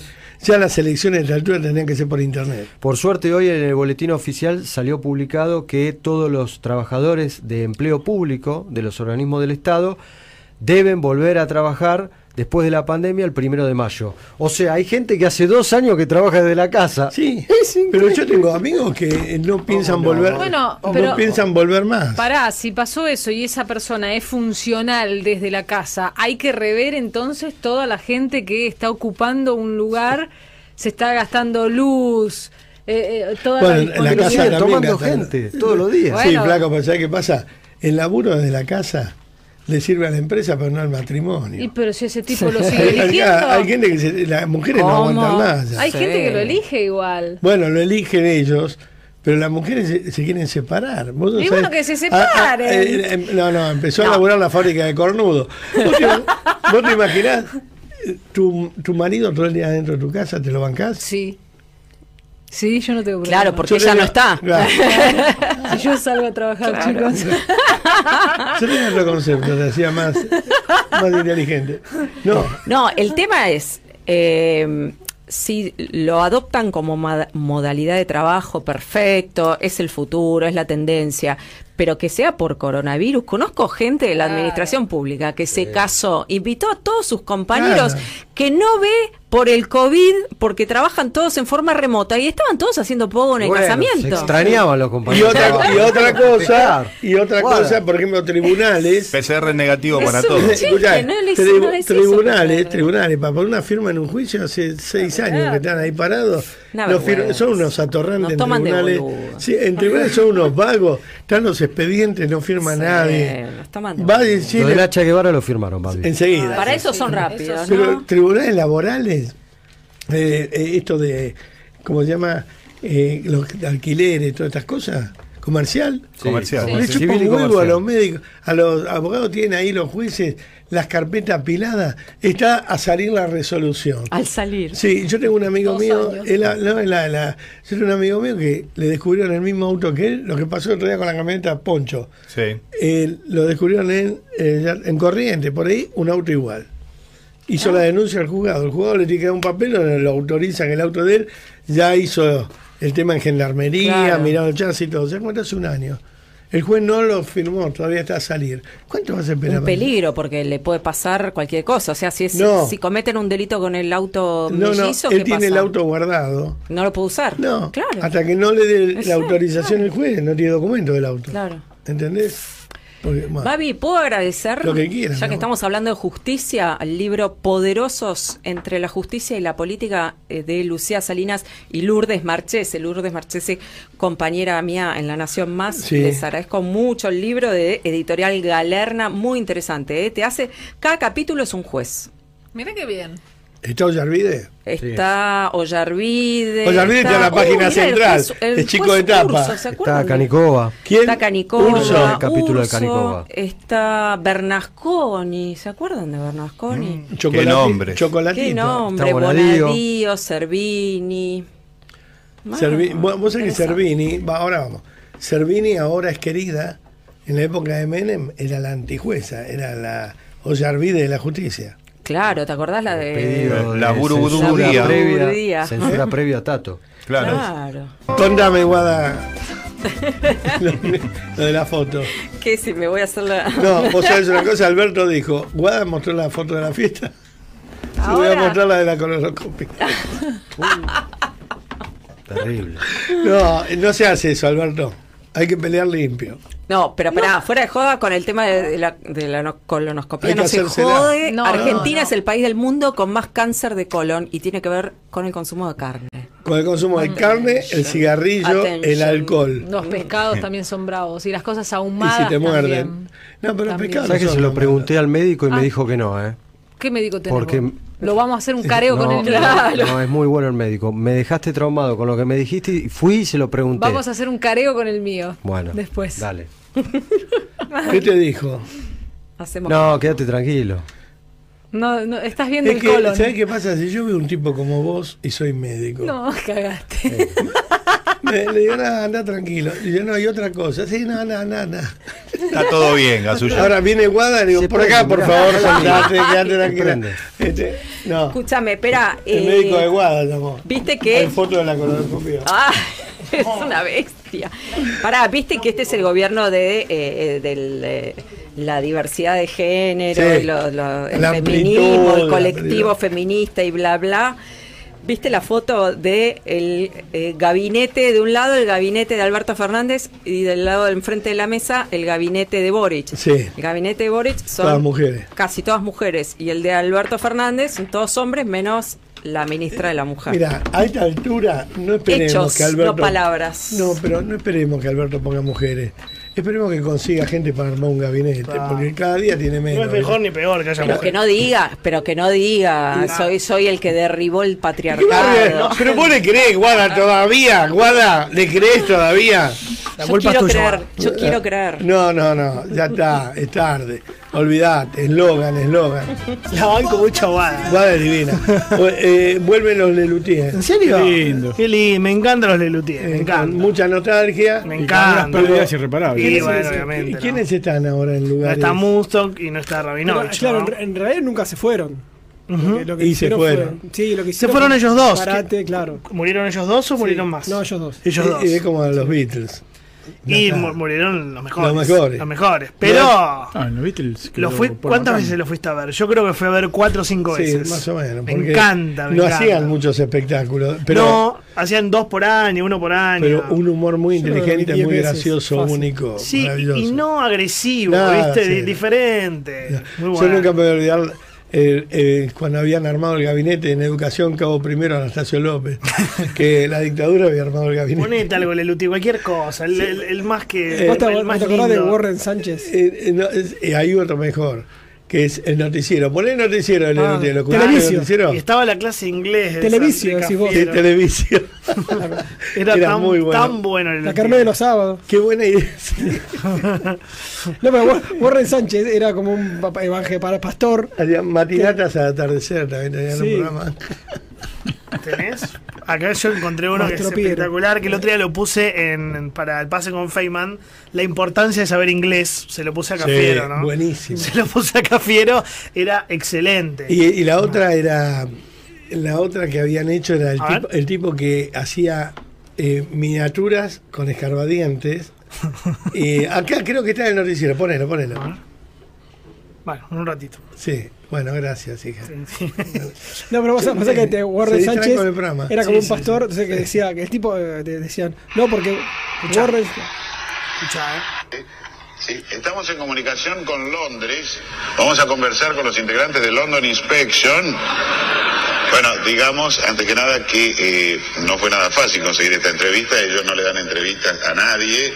Son muy famosos. No, nadie se las pide. Eh, hello, hello, hello, hello, sí. Ah, era usted. Eh, ¿Podrían decirnos para Argentina y América Latina eh, ¿Y qué le pregunto? Algo interesante para nuestra tertulia. ¿Podrían decirnos qué hora es en Londres en este momento? 1140. Traducí. No sé. Ah, está bien. Eleven. ¿Qué es eso? Eh, se ve que no escuchan bien, que eleven la voz. 40, más fuerte. Ahora les vamos a hablar más forti. Por favor, ¿podrían presentarse para el público de Radio Tertulia? Oh, yes. We are the group. Somos el grupo London Inspection. En lo hondo del pecho. ¿Podría decirnos cada uno su nombre? I'm Oscar Bird. Hay moscas verdes. Terry Bill Wells. Huele terrible. Stan Commodore. Están cómodos. Ahora, qué tipo raro, huele terrible. Hay mosca verde, pero ellos están cómodos. Muy bueno. Buenísimo. Bueno, buenísimo. Hay que decir que van a estar el 29 y 30 de abril en La Plata y después ya van a estar en el, en el porteño auditorio de Belgrano ya en mayo. Y le pasamos el chivo. todo. Con viejos asmerreíres. Muy bien. Ahora, me encanta, vos, me encanta vos, el- eh, vos fíjate que tiene algo, ¿no?